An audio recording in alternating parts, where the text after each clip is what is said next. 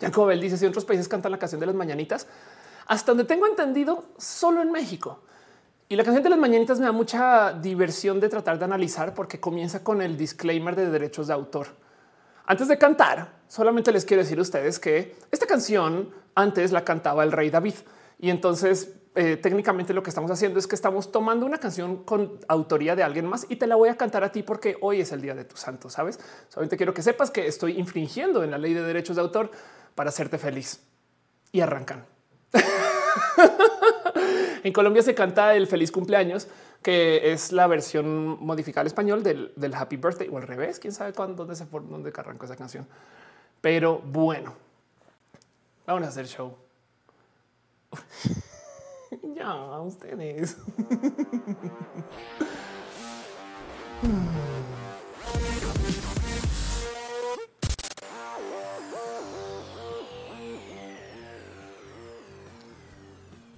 Una quiere hacer show, pero ustedes no dejan.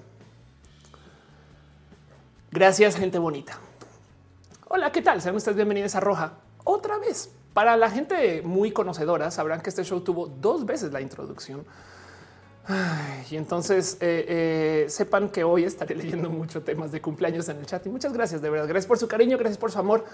Sigo con el show solamente porque también quiero hacer el show, pero al final aquí nos quedamos un rato y vamos a platicar entonces, ¿cómo funciona Roja? Roja es un show que se hace desde mi casa, em, que a veces es casualmente atropellado por olas de cariño, como sucedió hoy, pero que se transmite desde mi hogar, desde mi computadora. Eh, aquí esta señorita, eh, una muy espectacular eh, del em, este que me dejaron aquí, una este, M15 R3, y se hace una vez a la semana. Hoy se supone que es lunes. De hecho, se supone que se hace todos los lunes, así que voy a aclarar algo. De adelante, todos los días que se haga roja es lunes. Por consecuencia, hoy es lunes. ¿Y por qué? Porque es un martes que se identifica como lunes. Porque Raquel dice que tiene un live regreso para el after. Gracias. Besitos. Gracias por estar ahí. Todos ustedes va a guardar ese video muy en mi corazón. De hecho, va a quedar aquí en el canal también. Eh, eh, entonces, eh, gracias mil. Y, lo que está dicho en el chat también queda grabado. Así que están cantando ya en el chat. ¿Qué les pasa? Gracias de verdad. Em, de paso, eh, André Conde deja un abrazote financiero. Eh, muchas gracias, me inspiras y me educas. Ustedes también. gracias, gracias por, tu cariño y tu amor. Alex Sánchez de, eh, de muchas gracias. Em, Urisha dice que si a los 15 es el vals. Yo no era los 16 horas, pero sí. Rocío Amaranta dice y por ser el post de tu día, post día de tu cumple. Claro, sí. Santa Bella dice no quiero otro lunes. Bueno, el show lo vale. Eh, no tiene que ser otro lunes, es como sea que se identifique. Pero bueno, el caso es que vamos a estar aquí un buen de tiempo porque quiero hablar de un tema en particular que nos va a tomar un poquito de tiempo. Vamos a nerdear acerca de la computación y ahorita nos vamos con eso. Em, eh, sigo con el corazón tocado. Elizabeth dejado también abrazo desde Argentina. Estás gracias de verdad. ya piñas para ustedes. Miren, así yo ya me voy. Mm. en fin, pues eh, eh, gracias. De paso, también quiero agradecer a la gente chida que eh, está literal suscrita a este show, porque gracias a ustedes yo puedo entonces planear mis finanzas un poquito más. Entonces agradezco mucho que sean parte de esto. Un abrazo súper, súper especial a la gente que está en el Patreon. Em, Arturo Alea, Ana Navarro, Ana, lógicamente Simha, Jaraji Cheja, Javier Tapia, Choc Cuevas, Aflicta, Ignis 13, Francisco Godínez y Trini P. Em, al parecer, mucha gente se migró a YouTube Muchas gracias de verdad por ser parte del YouTube desde la suscripción. Se aprecia mucho también. Un abrazo a Jessica Díaz, Guada, Andino, Renier Cruz, Auster, Aragones y Chico, Chami, Pablo CG, Bruja del Marta Tuquesa, Trans Trajes Chidos, Germán Briones, Pamela Gutiérrez, Mavia, Mavila Morales, Peter JSR. Soy Sherali García, Alfredo Pérez Aldana, Úrsula Montiel, Mike Lugo, X de Plus, Alejandro Ortega, Alex, Sánchez, Emanuel Marroquín, Miss Wiz, 02 Katza, Arnulfo García, Viana García, Cita que emprenda, Pérez Lindo, Bren Hernández, Gloria Félix, Azucena Maesa, Noemí Ávila, Sam Silva Flores, Fernando Rivielo, José Villarreal, Adela Agustina Sosa, Sosa, Yadeloid, Raúl Fomperosa, Marilena Ramírez Ortega, Héctor F. Arreola, Jessica Ariadne Mendieta, la Jessica Pasos por Ingeniería, que tiene un canal bien con Ana Alejandra, Tatoso, Cristian Franco, Judas 2, Moni Randa, Sailor Fisher, San José Cortés, Maite Turral de Farías, Ana Cristina Mola, Ardilla del grupo, Gabriel Mesa, Ari Frank Cruz, Rodrigo Pérez, Gibran Rivera, Yolanda Suárez, Víctor Hugo Curiel Calderón, se ya Emilia F ya no es satánica, sino que simplemente es Emilia. Gracias también a Carlos Soto, Soliloquio del Un Perruno H, te quiero Sofía, también te quiero Sati Perruno H, un abrazo a la pastela de la Cocoa, Val, Valentino Luis Maclach, Andrea Bete, Carlos Como, Aranza Steitzel, Mariano Rom Galvez, Aflicta, Edgar Rego y Leonardo Tejeda. Siento que estoy leyendo eso ya como si estuviera, eh, saben, como que, como, como leyendo, como como en un vuelo sobrecargo diciendo y con ustedes tenemos ahora donativos por parte de Marisela López Lozano, Marilyn Ochoa Rodríguez, Ismael Talamante, Sanda Bella, Gustavo González y Vici Morga, la gente bonita de el Facebook. Muchas gracias. Video digital y saludos desde Panamá. Sigo nerviosa, les quiero. Un abrazo también a ti, Letal Pablo de P9, Garchita, Wisterex, Rafanes, MX, Mrs. Corpset. Dale, caro que está suscrito desde antes que existiera Twitch, desde antes que existiera el Internet. Ya se iba suscribiendo a este canal. Leo Sánchez Cor, Serafín 9090, Daniel Lombriz. Sí, solo sí, pero no. Roberto Cruz, Pena Rubra, Wisdom Harris, sin conectar. Aleolo Jorge Agarcu, Musicarina, Artist Row, Newsnake, Jesús García Balades.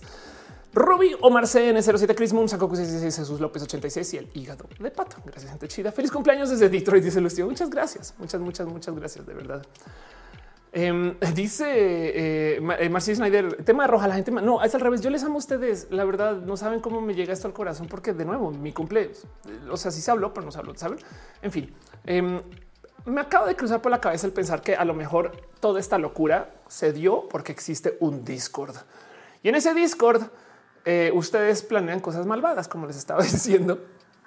Así que eh, sepan ustedes que el Discord existe porque la gente chida del team de moderación, quien de paso sepan, el chat está moderado y yo estoy aquí por este chat. Este chat es lo más importante. Miren, aquí alguien de Facebook, aquí alguien de YouTube y luego aparecerá la, la gente de Twitch. Es mezclado. Entonces ahí se lee todo. Si ustedes están en Twitch y dicen, pero ¿por qué no, no chatea tanto? Pues porque a lo mejor están chateando en Facebook en su momento, saben? Y todo se va eh, eh, mezclando. Y entonces em, eso sucede porque tenemos un team de moderación súper cool. Caro, Uva, Uriel, Fabián, Monse, Jesse Tutix, Hígado de Pato, Denise, aflicta. Y Nisa Gama Volantis, quien de hecho creo que eh, si mal entendido está en la Ciudad de México prontamente en un pasar bien cool. Pero bueno, el caso es que gracias al team de moderación suceden cosas chidas, como por ejemplo también hay un Discord que es del team de moderación donde pasan cosas malvadas. Muchas gracias Bepsi por tu abrazo financiero. Besitos. Eh, eh, y ahí de paso no sé si puedan pasar el enlace. Pues también hay after. Entonces ahí es donde en esencia se dan cariño y amor cuando no hay roja. Dicen las malas lenguas que el after de hace tres shows acabó ayer es que esto duran todo eso, pues no. Capitán Carro Negra dice triunfó el mal, súper triunfó el mal. ¿Qué les pasa? Eh, dice Marcy Snyder, Discord de la maldad. Exacto, es el Discord de la maldad. Fabián dice: ¿Nos crees capaces? No, no, no, para nada. No, yo solo digo que esas cosas pueden pasar. Pero bueno, el punto es que entonces vamos a estar en este show un rato platicando un tema, nerdeando muy a fondo acerca de un tema en particular, que luego lo volverá a grabar y se va a publicar como video standalone en caso de que lo quieran ver en versión resumida para después. Dice Alex Sánchez triunfó el piña mal. Exacto. Y luego eh, voy a levantar temas de cosas de temas de eh, la semana, noticias y demás. Quiero hablar un poquito más acerca de lo que está pasando en Colombia y también hablar acerca de esta persona que se registró como candidata trans para aprovecharse una cuota. Uf, ese tema es súper sensible y quiero platicarlo con ustedes y otros dos o tres cosas que tengo por ahí. Eh, Hoy ya, ya, miren, miren, yo, yo hago, yo medito antes de roja. Yo me siento, me calmo, leo los temas otra vez. A veces los pongo, los proyecto y entonces voy pensando, ok, ese tema vamos a hablar de este. este y fue como ya, ya, ya, no como que, como cuando vas al skate park y, no necesariamente me caí, pero pues por, algún motivo ya no puedo voy con la patineta en mano. No saben, así estoy ahorita, así de que les quiero un chingo. Güey. Tuneki dice eh, que si fue la de Zacatecas, fue la de Zacatecas. Ahorita hablamos de eso, no se preocupen, pero más adelante. Understood dice que le gusta estar acá. Gracias. Carlos eh, Mora dice arriba Palestina, abajo Israel. Eh, Lico Signo dice piña bots unidos. Capitán Garra Negra dice tranqui tronco. Exacto, tranqui tronco. Entonces, ay. Hola, estoy muerto. Dice la mejor persona del mundo lee esto y cumpleaños. Exacto. Cumplan años ustedes. Hoy estarán otras personas cumpliendo años de paso. Y si cumpleaños ustedes en estos días, eh, este, sepan que ser Tauro es chido. Fausto Ceturino dice hola a todos. Eh, Luis Metafónico dice no sabía eh, que la sorpresa sacaría de eso. Gracias. Fernanda Miranda dice feliz cumpleaños de Irlanda. ¿Qué horas son en Irlanda? Fer? Marcy Snyder dice que merita el corazón esta comunidad. A mí también. Yo por eso ya no tengo corazón porque está derretido, está en forma líquida por ahí en el piso. Hace como por lo menos arrancó eso como hace 10 minutos. Pues, pero bueno, Roja Versario dice Eduardo Permac. Exacto. Entonces, vamos a hablar del tema del cual sí quiero hablar. Eh, Rocío Maranta dije feliz cumpleaños arriba a las Taurus Girls. Exacto. Muchas gracias por tu abrazo. Gracias, gracias, cariños mil. y, saben que más o Marta segundos porque también Alex, Alex López Tam se suscribe. Muchas gracias al canal. Gracias de verdad. Eh, Sandra Bella dejó su abrazotas inmenso. Feliz cumpleaños. Gracias por estar acá. Te quiero un chingo. Ay, ay, ay, Chuck Reichert dejó stars, Jesús Vallejo también dejó stars y por supuesto Ángel Michael Boria eh, lleva siete semanas aquí. Que gracias, de verdad, gracias por ser parte de esto. Soy tu fan también. Pero bueno, Arish con Z eh, este, eh, dejó abrazos, Bertie también. Espero que no se me haya pasado nadie porque, porque literal estoy un poco así como que ya no son las cosas. de pato dejó abrazos financieros. ¿Qué te pasa? gracias de verdad. Miren, hoy, hoy hasta hice portadita en Photoshop. O sea, como que me estoy acostumbrado más a hacerla, pero hoy como que ya tuve este momento de, de, hay que hay que irle pensando un poquito más a eso, porque el tema de hoy me, intriga mucho. Es un tema que ya he hablado acá antes, pero quiero nerdear un poquito acerca del futuro de la computación. Y, lo digo desde el punto de vista em, académico un poco, saben, como que desde la ciencia ficción un poquito, desde la nerdez eh, pero para poder pensar un futuro real, hay que repasar un poquito el que sí ha pasado. Entonces quiero darnos un viaje por este tema de la computación alrededor de los microprocesadores. Gracias por las celebraciones de cumpleaños. Este Robert Ramos dice feliz cumpleaños un venezolano en Londres. Andrés Felipe Porta dice arriba los Tauros. Exacto.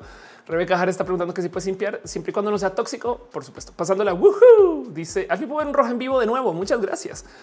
Em, eh, Emiliano Estrada dice hola a todas, todos. Para mí la pregunta no es cuándo, cuánto le quedan las PC, las preguntas cuánto le quedan las laptops. Esas ya, esas ya. Vámonos a hablar de ese tema más bien, porque este, esto puede ponerse muy profundo, muy rápido. Y, entonces está bien divertido porque ya me estaban bulleando ustedes ahí en, Twitter. Eh, les veo y, ahorita me explico a qué voy con eso. Pero arranquemos formalmente este tema y platicamos un poquito acerca de qué está pasando con el mundo de la computación, porque esto va a ser muy loco de ver cuando, cuando se vuelva muy evidente. Miren, hay un modo de saber si alguien es mayor de cierta edad o menor de cierta edad y es si juega los videojuegos en línea o en campaña. La gente que hoy en día clasifica formalmente dentro del espacio del chaburruco no comprende comprar un juego para no jugar campaña. Saben, o sea, no se les. Yo sé que yo sé que hay gente muy joven que juega campañas y hay gente mayores que obviamente juegan en línea. Me queda claro, pero, pero la marca de la persona chaburruca para mí siempre ha sido el es que es que no entiende que los juegos ya no son solamente jugar los ocho capítulos, sino ahora se hacen para los ocho capítulos y 16 años de jugar en línea. No, y entonces eso me divierte mucho de ver. Pues bueno, ahora viene algo con la computación.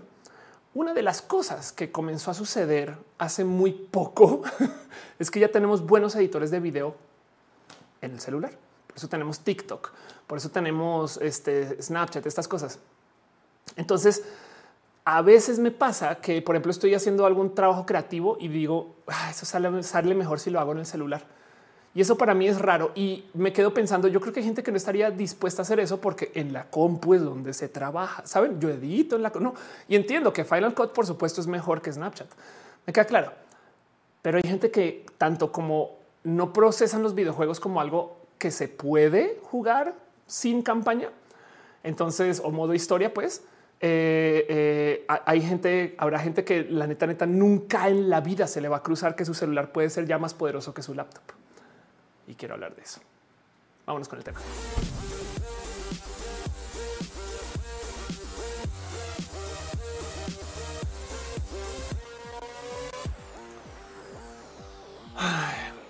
Uno de los motivos por los cuales este tema me eh, salta de raro es porque y no culpo a nadie pero siento que perdimos un poquito la capacidad de la predicción.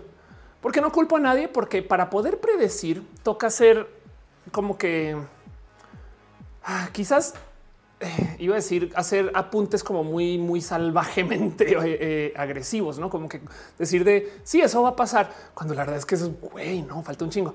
Pero lo digo porque en los 60 el mundo estaba pasando por todo tipo de cosas complicadas desde lo político, pero había un sentir general de que el mundo va a ser mejor porque estamos en la era espacial. Piensen ustedes como los coches de los 60, por ejemplo, parte de los diseños era tener como cohetes, o sea, no como que tipo el este es el Corvette y los, los, los faros y estas cosas querían parecerse a cohetes porque el mundo descubrió que podía hacer uso de estos cohetes, que es irónico porque de paso el gran desarrollo del cohete viene de la Segunda Guerra Mundial y tristemente lo que despertó todo esto fue un invento eh, de en ese entonces de la Alemania nazi que se llamó el cohete V2. V porque era el cohete de venganza, era, era quería cobrar venganza, entonces era como un avión imparable, no era, o sea, el misil, este tipo de cosas, todo eso eh, viene de como esas raíces muy agresivas, pero bueno, Estados Unidos lo tomó para darle uso también agresivo y el punto es que vendieron toda esta idea que fue un poco verdadera de cómo la humanidad va a ser otra porque tenemos acceso a los espacios, no a los espacios, Ofelia. Ya ven, porque tenemos acceso al espacio y sigo. Es un video, es un video muy, muy lleno de corazones, es lo que me compartieron ustedes. Y entonces el tema em, es que eh, hay mucho que hablar acerca de cómo la gente veía el mundo en los 60 pero quiero que vean, por ejemplo, este video de 1974. O sea, esto es después, obviamente, pero, pero eh, esto es algo que ah, caray, no tengo, no tiene subtítulos, entonces los va, se los voy a ir traduciendo en tiempo real. No pasa nada. Um, para que tengan acá este. My son Jonathan, who in the year 2001 will be the same age as I am now. Entonces, eh, estos son, no sé exactamente quiénes son, pero el punto es que eh, este, este, chaval está hablando acerca de su chamaco. Y dice, este es mi hijo y en el 2002 va a tener la edad que yo tengo ahorita, ¿no? Esto es en el 74.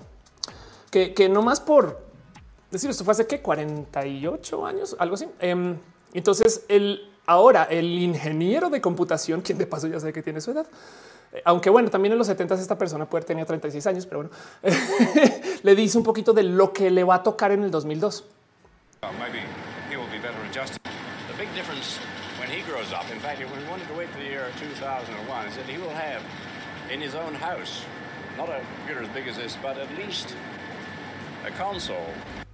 Entonces le dice la diferencia es que en el 2001 él ya va a poder tener una computadora no tan grande como esta que tiene acá atrás sino va a poder tener una consola, una o, algo que va a tener que va a tener por ahí que en su casa que puede que controle una computadora así, por lo menos.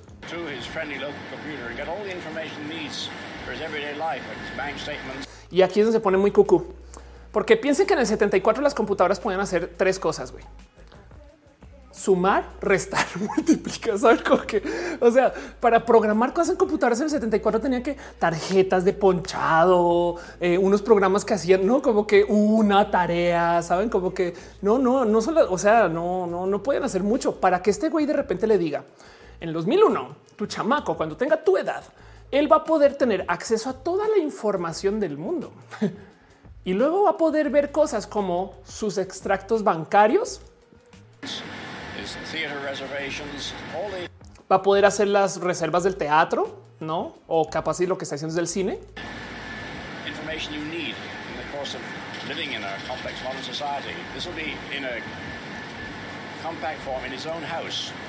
Y entonces dice con toda la información que necesitas y va a estar en una forma, va a estar en un formato compacto ahí en su casa. Imagínense. Entonces, de nuevo, están enfrente de estas, estas computadorzotas, no, acá trabajando máquinas, güey. Y le está diciendo desde ya, no va a tener acceso al Internet, este, la banca en línea, no. Yo creo que se requiere de un chingo de imaginación caer con eso. Saben como que está bien, claro. Igual luego estas son personas que luego lo comenzaron a trabajar. Saben, pero, pero del otro lado no es como que en el 74 dijeron y vamos a trabajar para que un día Citibanamex tenga un sistema de lo que saben como que no, güey. Y entonces, para, o, saben que miren, hagámonos este ejercicio para entender lo, extrema que es la predicción que está haciendo este güey. Si esto fue hace 47 años, esto quiere decir que es como si habláramos de cómo van a ser las compus del 2068. Que primero que todo, déjenme decirles, en la gran mayoría de nuestros casos vamos a vivir hasta el 2068. El 2068 es un número de, año que va a llegar en, nuestra vida, esperemos. Pero saben como que es muy posible que, que sí estemos hablando de cómo van a ser las compus en el 2068. Y la pregunta es cómo van a ser las compus en el 2068. Pero para poder hacer esa como predicción, tenemos que tener una imagen más positivista o, este, más alegre del futuro. Quizás positivista no es la palabra ahí. Este, em, pero el punto es que hay muchas cosas que ahorita no estamos pensando porque es que güey, después del COVID, la crisis, no sé qué, nadie está pensando en cómo hacer la vida en el 2030, menos en el 2068. Saben?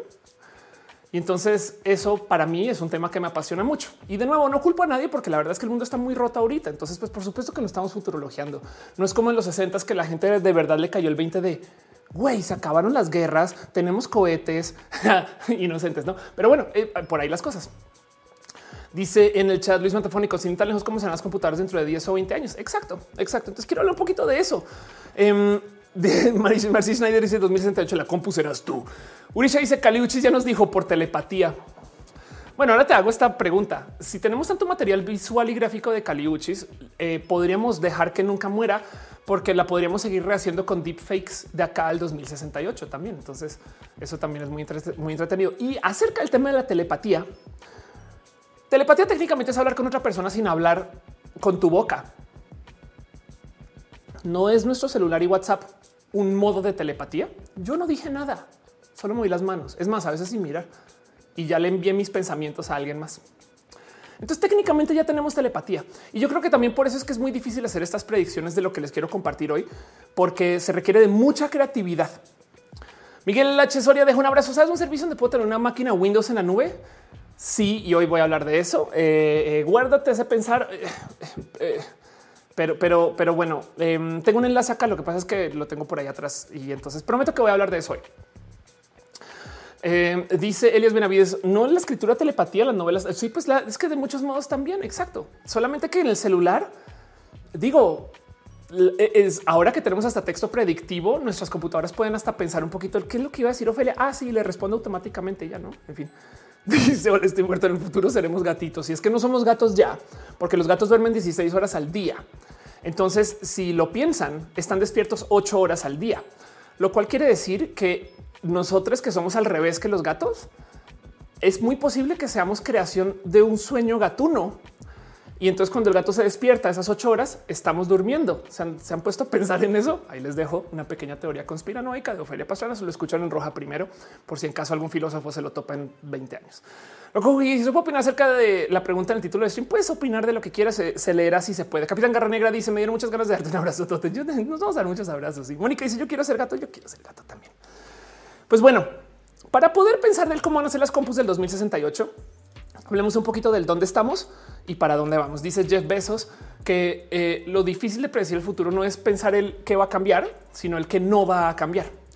Entonces, repasemos un poquito el qué es lo que hace una computadora, porque en última la computadora es una externalidad que sucede gracias a que tenemos una cosa que se llama el microprocesador. Y la pregunta es en el cómo nos relacionamos con ese microprocesador, porque ahí es donde se determina el tipo de computadoras que podemos tener, eh, que ahora también se vuelve un tema de energías, pero ya voy por allá.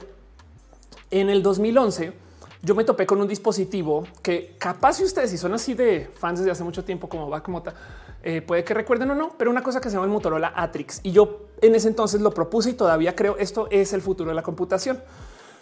¿Qué es el Atrix? Por si no les tocó, de nuevo, esto es del 2011. ¿eh? Em, es un celular con mucho poder de procesamiento. O sea, es un celular que, bueno, pues para la época, obviamente hoy en día, pues un iPhone se lo come vivo, pero pues el punto es que en ese entonces ese celular era mucho más poderoso que cualquier celular y tenía estos dispositivos, un dock. Entonces, esta cosa tú pones el celular y clic y sale eh, y entonces lo conectas a la tele, Apple TV. Y entonces luego eh, lo pones acá y es tu, es tu laptop, güey. O sea, tu laptop no es más sino una pantalla grande y un teclado chido para tu celular. Y esto fue en el 2011. Con lo que no contaba y el por qué no se volvió el futuro es porque Apple y las empresas de computación son requete remalvadas. Y obviamente se percataron un a ver, a ver, a ver, a ver, a ver, un momento, Felia. O sea, ¿Por qué voy a yo vender un celular y dispositivos para agrandar ese celular? Si yo puedo venderle a la gente un celular, una laptop, una desktop, un Apple TV, un reloj y esos son seis computadoras en vez de vender una computadora y que la usen en todos lados. O sea, y tienen un punto muy válido porque entonces así es como creció Apple. Y entonces el Atrix se fue al carajo. Y yo en últimas creo que fue pues porque también está como que adelante de su tiempo, no? Hay Freitas dice hablando de un nanoprocesador vendrá en forma un grano de arroz. Y ahorita hablo de eso. Marcy Schneider dice literal la muerte de los sistemas embebidos. Alejandro Rojas dice con ese dinero más una PC gamer. Fernando Vega dice me acuerdo de Nerdcore. Cintia Kent dice que bueno que estoy en este rojo en vivo. Muchas gracias por estar acá. Oscar Urquía dice francamente Jeff no me cae tan bien, pero es el CEO que menos le paro. Anda. Em, y eh, este Cintia Kent dice la cosa es que ahora empezaron a escasear los procesadores y tendremos que ocupar uno para todo. Eh, hoy voy a hablar un poquito también de eso, no?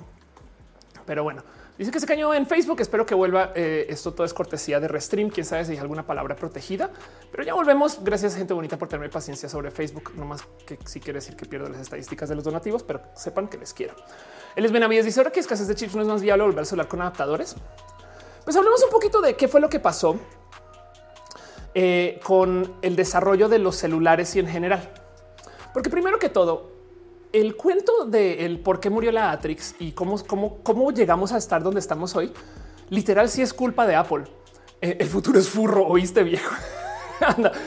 Y entonces el tema es que Apple en algún momento les preguntan acerca de las netbooks, que no sé si recuerdan las netbooks, estas computadoras chiquititas, súper baratas. Ahorita hablo más de las netbooks, pero Apple lo que dice es miren, no sabemos cómo hacer computadoras baratas, pero pues o sea, nuestro ADN no nos permitiría enviar computadores que sean basura. No es como esas computadoras que están haciendo son basuras. Y es fue una mentirota porque luego, como de seis meses después de eso, salió el iPad. Y el cuento del iPad es una tremenda historia, porque de ahí la Atrix a donde estamos hoy se hizo tremendo viaje de dispositivos para que hasta ahorita se cumpla eso que dice Steve Jobs es que es que en ese entonces evidentemente lo hicieron cumplir. O sea, estoy haciendo con No es como que Steve Jobs haya escrito el futuro, capaz y sí, ¿eh? pero no es como que Steve Jobs haya escrito el futuro ahí y lo comenzaron a trabajar, sino que eso como que comenzó a andar un poquito lo que iba a ser el futuro de la computación, porque por si no lo sabían, Apple en esa época era Apple Computer y era una empresa que se dedicaba a hacer computadores hoy en, o computadoras. Hoy en día se llama Apple y entonces, de hecho, la empresa mayoritariamente hace celulares. Pero la pregunta es, ¿no es un celular una computadora? ¿Saben? Aquí me dice, qué raro que Mac no haga un proyecto que no se haga y luego se lo roba. Total. Entonces, pues bueno, por no, dar, por no más dar un poquito de contexto, la primera ola, el primer tsunami de cambios sucede con esta cosa que se llama la OLPC, de la cual tengo una, pero ya decidí no sacarla como prop. Quiero que la vean aquí, muy bonita. Este es un computador que se desarrolló para el mundo en vías de desarrollo y la idea era un proyecto de MIT de hacer la computadora más barata que se pueda. Entonces, en vez de, en vez de enseñar a los niños computación en espacio compartido en la biblioteca, no sé qué, eso no vamos a ver cómo logramos hacer que cada niño tenga su propia laptop o LPC, One Laptop per Child.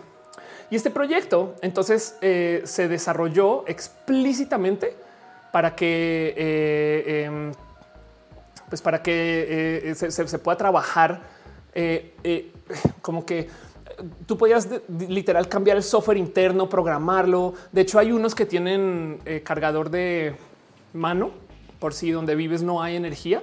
Y para rematar, si no hay Internet, con que tengas varios de estos dispositivos, haces tu propia Internet. Y todo eso por menos de 100 dólares de ese entonces, lo cual es una locura porque nomás la pantalla, ¿cómo la hacemos? Entonces se tuvieron que inventar un chingo de tecnologías para poder hacer que una computadora sea así de pequeña, la OLPC. Luego no funcionó por un tema y es que pinche capitalismo, la neta. Porque durante este proceso, durante este eh, proceso de desarrollo em, de las cosas que se tuvieron que inventar y, desarrollar y poner a andar fue hacer un procesador. Y ese procesador en ese entonces eh, fue como que eh, entregado a la humanidad para que em, luego se pudiera desarrollar procesadores pequeños para computadoras pequeñas. Y entonces Intel toma eso y se crea una nueva gama de computadoras con un procesador que puede que recuerden que se llama Celeron. Em, ahora Celeron fue a lo que llegaron eventualmente, pero Intel comienza a hacer computadoras pequeñas basadas en la OLPC. Digo, no solo Intel, no como que básicamente todo el mundo dijo no mames, güey. O sea, no llegamos a 100, pero la vendemos en 200, güey. Y explotó el mercado de las netbooks. Em, entonces, no sé si les tocó tener, si usaron una netbook y, o, si, o si las conocen, pero eran unas computadoras es debilonas como es una Chromebook hoy quizás, pero la idea era hacer una computadora hiper barata para que cualquier persona pudiera tener una compu para así sea para teclear. Entonces eh, eso, eso sí sobrevivió y eso era justo de lo que hablaba Apple. Lo que decía Steve Jobs es güey, son computadoras basura, están muy mal hechas pues, por ahorrarse un peso, están haciendo cosas horribles y entonces vamos a reinventarnos el mercado. Apple comenzó a trabajar en el iPad. RX dice yo tenía una Aspire One. Ándale. Legión dice la que tuve esas fue Imagines de 3500 pesos. Exacto. Claudio dice yo sí tenía una, pero la odiaba. Era muy mala. Sí. Hola, este muerto y se escribió el futuro total. Mónica Gavilán dice me sorprende mucho ese proyecto. Búscalo. Búscate una persona que se llama Nicolás Negroponte, que está detrás de esto. Ha hecho muchas cosas bien cool. Juan Gutiérrez dice mis primeros años de universidad hacía todos mis trabajos en el iPhone porque no tenía compu. Ándale y no tenía problemas. Matilda dice parece un Nintendo 10 esa cosa verde laptop chan total. Espero que ya haya vuelto eh, la gente chida de eh, el Facebook. Me dice eh, Restream que ya están acá, pero pues no más. en fin, se cayó la transmisión y debería de seguir. Pero bueno, el punto es que entonces este mercado, este mundo em, se crea alrededor de, o, más bien se los dejo ahí como muestra de que estas cosas pasan alrededor de el procesador disponible. No se pudo hacer una laptop pequeña hasta que no se desarrolló el procesador pequeño. Y por si nunca lo han visto, de paso, esto, esto eh, no, me deja de sorprender. Esto es un procesador, es un microprocesador. Ok. Y entonces seguramente lo han visto si han armado una compu, o saben, o si entienden más o menos cómo es la cosa. Está visto desde abajo. Esto que tiene acá son dientitos en oro que básicamente son contactos. De hecho, em, eso no es el microprocesador. Eh, la verdad es que se ve más, se ve mejor así. Em, ah, perdón. Aquí está. Esa cosita que tiene el güey en la mano. Ahí está. Eso es el procesador. Todo lo que es todo lo demás que estamos viendo, eh, eh, eh, instalación, el que lleve todos los cablecitos a cada contacto, cómo está montado, saben, porque, porque esto sí no lo puedes andar tocando y esperar que siga funcionando. Pero esa madre, esa tarjetita, sí o no, que es como si fuera una, o sea, un acto. Me explico. Ustedes piensan, piensen ustedes que ahí adentro Photoshop. Me explico. Allá adentro la capacidad de comunicarse con su mamá al otro lado del mundo. Eh, allá adentro calculadora para hacer cálculos para cosas loquísimas. No es como de what? ¿Cuánto se puede hablar acerca de lo que es un procesador y vean nomás el tamaño de esa cosita? Y eso es lo que determina lo que puede hacer una computadora a fin de cuentas. Em, Dice Matilde, las netbooks son las mini laptops. Un poco sí. Marcis nadie dice cerramos el círculo, eh, termina esa compus con terminales pero gráficas. Anda el Fausto de Turín es el cuadrito que me da acceso a roja. Exacto. Esa cosita. Y entonces todo eso se desarrolla en Intel, que en eh, bueno, este en particular, que además Intel tiene un estándar específico de hacer procesadores. Y ahorita vamos a hablar mucho de eso pero, pero para que entiendan, trabajar estas cosas es todo un reto. A mí me da mucha risa porque no sé si han visto los comerciales de Intel, que siempre son estos güeyes que están como en estos trajes de ultra protección, como si eh, estuvieran no trabajando en la luna. Esto es una real foto de una oficina. bueno, una oficina también una fábrica. Pero eso es muy importante de saber porque en el cómo se desarrolló Intel es como de buenos días, Carlos, ¿cómo vas? Pero bueno, el caso em, es que en el cómo se desarrolló Intel y cómo se desarrolló esto, ahí es donde estamos ahorita. Es la negociación que estamos teniendo ahorita. Polaris dice tú una netbook en la, en la carrera no servía para nada más que ver Tumblr en clase. Bien, Tumblr en clase. ¿Qué les pasa? Eh, dice Oscar que realmente oro o baño en oro. En este caso, realmente oro, eh, porque pues es porque tiene que, o sea, pasa señal. Pues Fausto Ceturino es el cuadrito que me acceso a roja. Em, y entonces el tema em, es que eh, Intel posicionó un estándar de desarrollo de chips que para que entiendan un poco lo importante que es esto es si tu procesador funciona con este set de instrucciones al programar, tienes que programar que lo entiende el procesador. Ok. Y entonces hay una cantidad de cosas que lentamente Intel comenzó a meter dentro del procesador. Porque, por ejemplo, si mi sistema operativo tiene que hacer copy y para hacer copy tengo que ejecutar este software o este programita, pues ¿por qué no lo meto al procesador? Por dar una idea, ¿no? Y entonces ahora yo ya no tengo que preprogramar todo eso, sino viene dentro del hardware. Es una negociación muy compleja porque la pregunta es, ¿qué metemos al chip y qué no metemos al chip? Y entonces, em, eh, lo que hizo Intel fue desarrollar, o sea, a lo largo del tiempo fue desarrollar una serie de procesadores que eh, se llaman CISC, ok, Complex Instruction Set Computer. O sea, en esencia son computadoras que tienen instrucciones complejas dentro del chip. O sea, el chip solito puede hacer una cantidad de cositas que ya no tienen que venir dentro del sistema operativo, no o dentro de la computadora en sí, sino que todo ya viene ahí, ya, ya viene. Yo tengo un controlador acá de video perfecto, no por así decirlo. Digo, eso ya lo sacaron del, chip, pero me entienden. Y entonces el motivo por el cual Intel se vuelve tan grandote, aparte de eh, añadir un estándar y, volverlo parte de cómo se consumen los procesadores, e es que luego Microsoft se casa con Intel. Entonces básicamente todo el software de Microsoft está hecho para funcionar sobre Intel. Eh, eh, así funciona. Le llaman Wintel. Y esto viene desde los 80 me explico. Em, Windows, que es el, sistema operativo más usado, pues básicamente es lo que domina en este mercado de opciones y demás, porque bien que tú podías hacer tu propio procesador a la medida, pero entonces ahora todos los programadores del mundo tienen que programar para Windows y para otra cosa. Tanto así que eventualmente hasta Apple dijo, me rindo y Apple se subió al tren del estándar de Intel. Em, perdón, veo que deja un abrazo financiero. Ángel Boria dije Apple es Apple, aunque ahora quieren hacer la competencia en Tesla con automóvil. Solo esperen, ya están investigando. Sí, no lo duden. Em, eh, va a ser todo un tema, no? Pero pues sí, la verdad, verdad es que sí. Eh, de paso en Twitch también Alex López Tam se suscribe. Muchas gracias de verdad por tu cariño y tu amor. Eh, todavía me da el corazón que en Facebook se haya cortado, pero tendrán sus motivos en Facebook. Muy bien. Em, gracias Denise por estar comentando que seguimos al aire todavía.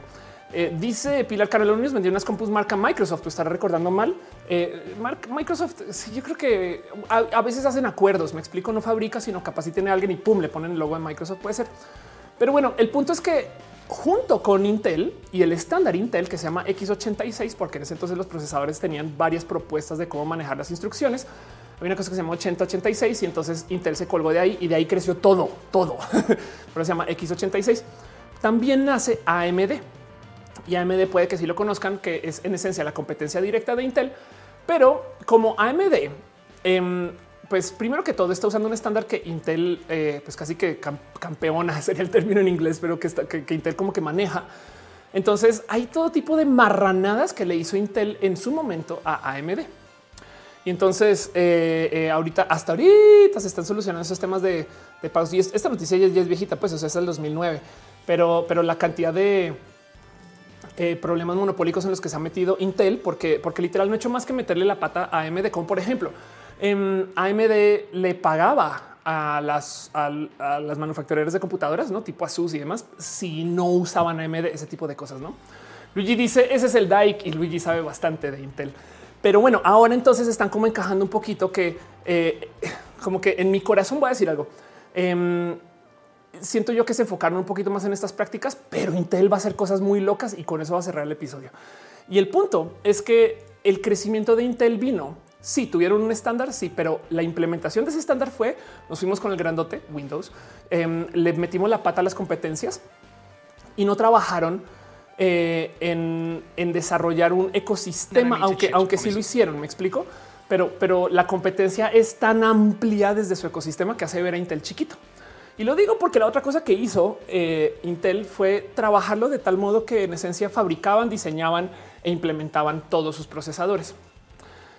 Entiéndase, Intel hacía todo. ¿Me explico? Es yo lo diseño, yo hago el enlace con la computadora manufacturera, manufacturera, eh, perdón, eh, y yo luego voy y fabrico el chip y te lo doy y te lo pongo.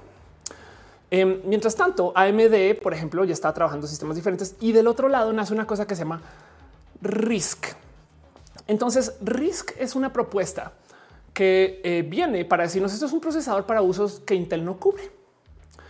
Y entonces eh, dice Cristian, ahorita Intel está en el hoyo, dice en code, soy nuevo en roja, las piñas dentro de la eh, tiene una explicación. Eh, este, las piñas son para dar las gracias.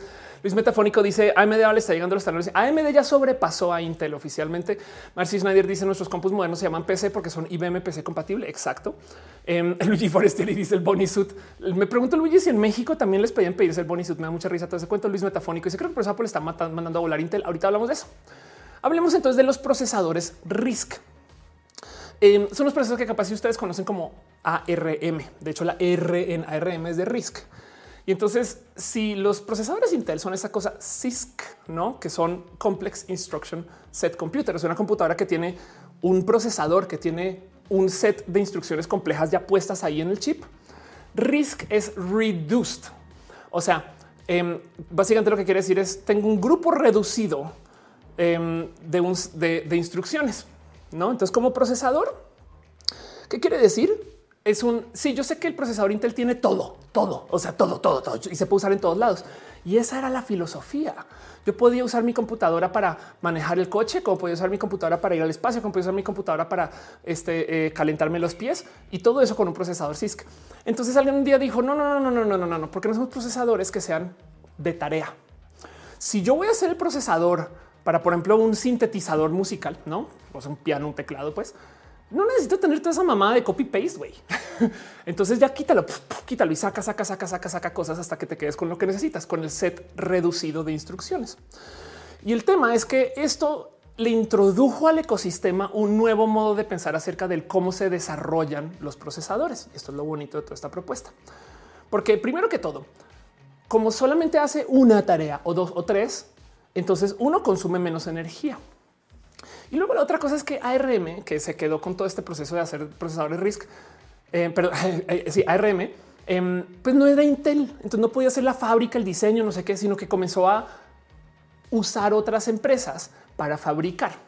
Entonces, indirectamente o directamente por diseño, la mentalidad del desarrollo de ARM es hagamos maquilas, busquemos a gente que fabrique estos procesadores y luego también demos licencias y que cada quien diseñe el procesador a su gusto. Entonces, es verdad que un procesador ARM eh, o RISC no va a funcionar como los procesadores Intel que tienen todo el set de instrucciones, pero no lo necesito porque esto es para una patineta, ¿saben? Como que eh, eh, el punto es que el RISC te pide a ti que tú diseñes tu procesador y le, pongas usos únicos para lo que necesites. Y de paso, eso quiere decir que el procesador de la patineta no sirve para lo que vas a usar en la no sé, nevera. Me explico el refri. Cada cual se diseña a la medida. Pero como sea, lo que acabó sucediendo es que comenzaron como que a subir un poquito la complejidad de estos procesadores RISC para permitir que se ejecuten software y para que entiendan qué tan viejo es este, esta historia que les estoy contando. No sé si recuerdan Misión Imposible, la primera. pero en algún momento eh, creo que se presenta llama Luther eh, pide, o sea, su requisito para poder ser el hacker de la misión. Esta es la misión imposible donde eh, este Tom Cruise se, descuelga de vamos a ver si encuentro la escena. Se descuelga aquí de chuchuchan a esta escena. Em, que de paso nos han, a, veces pienso a ver un momento cuando están acá arriba. No sé si recuerdan que matan a una rata pero luego entonces tiene que quitar sensores infrarrojos. No, no disparan las ratas los sensores cada rato. Güey, bueno, el caso. El punto es que la computadora que tiene que usa Luther eh, en su negociación, él dice es una de esas computadoras súper secretas que usan procesadores RISC. ¿Y por qué puede ser una computadora RISC superior? Voy a usar una analogía. Y ya voy con eso. Dice GC Raspberry, Luis Metafónico, esos son los que están montando ahora Apple en sus compus. Exacto. Aflicta dice como las armadoras de auto reciben el diseño y las instrucciones de cómo hacer el auto solamente. Eh, dice cuál con be like stonks. Luigi dice hace Surface Microsoft. Exacto. DCU dice en la empresa usamos Windows, Linux, Mac, Mac OS, Unix. Los grandes sistemas usan de todo un poco. Eh, dice sistemas embebidos. Alejandra Rojas dice Intel te hace comprar la cama más cara para desbloquear overclocking en la RAM eh, en placas Asus. Ándale. Eh, dice tun, tun, tun, tun. David Rendon dice yo soy Linux, Ubuntu distro para realizar análisis de bioinformática. Claro. Bueno, hablemos un poquito de por qué RISC es una buena propuesta en el paradigma en el cual está funcionando ahorita. Y para eso voy a usar una pequeña analogía vehicular. Puede que esto les pase por encima y les, les choque el tema de los coches, pero escúchenme dos segundos. Esto es un Dodge Viper. Eh, el famoso clásico, este es un coche de los 90, es del 92. Y por si no lo conocen o no lo recuerdan o no, o no se han sentado a analizar o, no, o no nerdean con estos temas, tampoco que de paso amerita todo lo que se pueda nerdear del caso. Este vehículo es la cosa más entretenida del mundo porque no tiene pinches nada. La mentalidad del desarrollo del Dodge Viper fue vamos a hacer un coche que tenga el motor más grande que podamos encontrar. Y creo que tiene una cosa como de 7 litros, una bestia inmensa que pues, ya obviamente no es tan rápido como los coches de hoy, pues una cosa como 400 y tantos caballos de fuerza. Pero el punto es que no tiene, o sea, cuando digo no tiene nada, es que no tiene ventanas. No, o sea, ¿cómo lo cierras? Pues nada, nada, cierras la, cierras la puerta y ya. Y listo, por aquí, aquí está, aquí está, aquí está donde, donde el güey, aquí, esto es la ventana. Em, es un, es un hay que le pegas encima y el techo también lo guardas por ahí en la cajuela. No, de hecho, eh, eh, o sea, tiene es un coche carísimo para que tenga todo, todo el material reciclado de otros modelos. No tiene seguridad de nada, no tiene eh, control de tracción, no tiene, o sea, es la palabra colombiana que es, es pelado. Es la cosa más básica del mundo y solamente tiene una función. De paso, por eso también pesa muy poquito. Em, pero el punto es que al ser tan simplificado, se puede usar para menos cosas, pero para las que se usa, se usa muy bien. Y entonces, de muchos modos, los coches modernos es lo que hace Intel. Eh, entiéndase, eh, los Intel, Intel deja que tengan eh, verificación de seguridad, eh, que tengan todo tipo como de procesos para poder entrar, salir, prenderlo, que tengan soporte, que tengan respaldo por si te quedas sin batería, millones de cosas. Mientras que en este caso, este coche está hecho solamente para una cosa y entonces por consecuencia tiene un problema que quien lo maneja más vale que sepa que el coche no le va a cuidar, por ejemplo. Me explico. O sea, también pide mucho de, quien lo usa eh, y, es un coche. Esos clásicos que aparecen muy chocados y demás por ese mismo motivo, pero Em, la ventaja de todo este cuento es que en el cómo se diseñan los procesadores RISC, pues es como pedirle a un piloto de carreras que maneje este coche, ¿no? Em, dice Mónica Gavilanes em, que se ha hecho con material reciclado, ya lo hace ecológico. Es mejor que mejor que, se recicla que no. Pues si Nick dice el carro de Cyclops en X-Men Evolution, eh, Fonso Turín dice modelo austero se quedó corto. Banana no dice nada es no tener ventanas. Sí, y, lo digo un poquito para que tengan presente que la analogía aquí es es un coche rápido. Me explico, no, no porque sea un coche simple, entonces ahora hace menos. No, lo que la única cosa que hace le hace muy bien. Es la mentalidad del modelo RISC, solamente que pide que tú diseñes el procesador a la medida para cada uso. Y de hecho, entonces hay una cantidad ridícula de usos que eh, requieren de procesadores RISC porque es más barato de hacerlo así que ponerle un procesador completo para toda una computadora. Me explico. Por ejemplo, clásicos usos, medicina. No hay esta cosa tiene, si, no es esto, esto es un este sensor, este eh, que, es caray, em, es una bomba de insulina. Ok, esto puede tener un procesador RISC ahí, saben? Eh, y si no, si no es el procesador o sea, si no es la bombita en sí, definitivamente el cómo operar la bomba de modos remotos, esto claro que tiene un procesador RISC, ¿saben?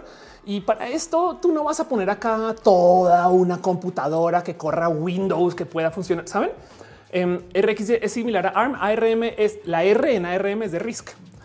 Pero bueno, el caso es que hay millones de cosas que usan este tipo de procesadores. O sea, Alexa, saben, eh, los interruptores de luz, termostatos, lo que quieran usan, usan esos procesadores ARM o RISC.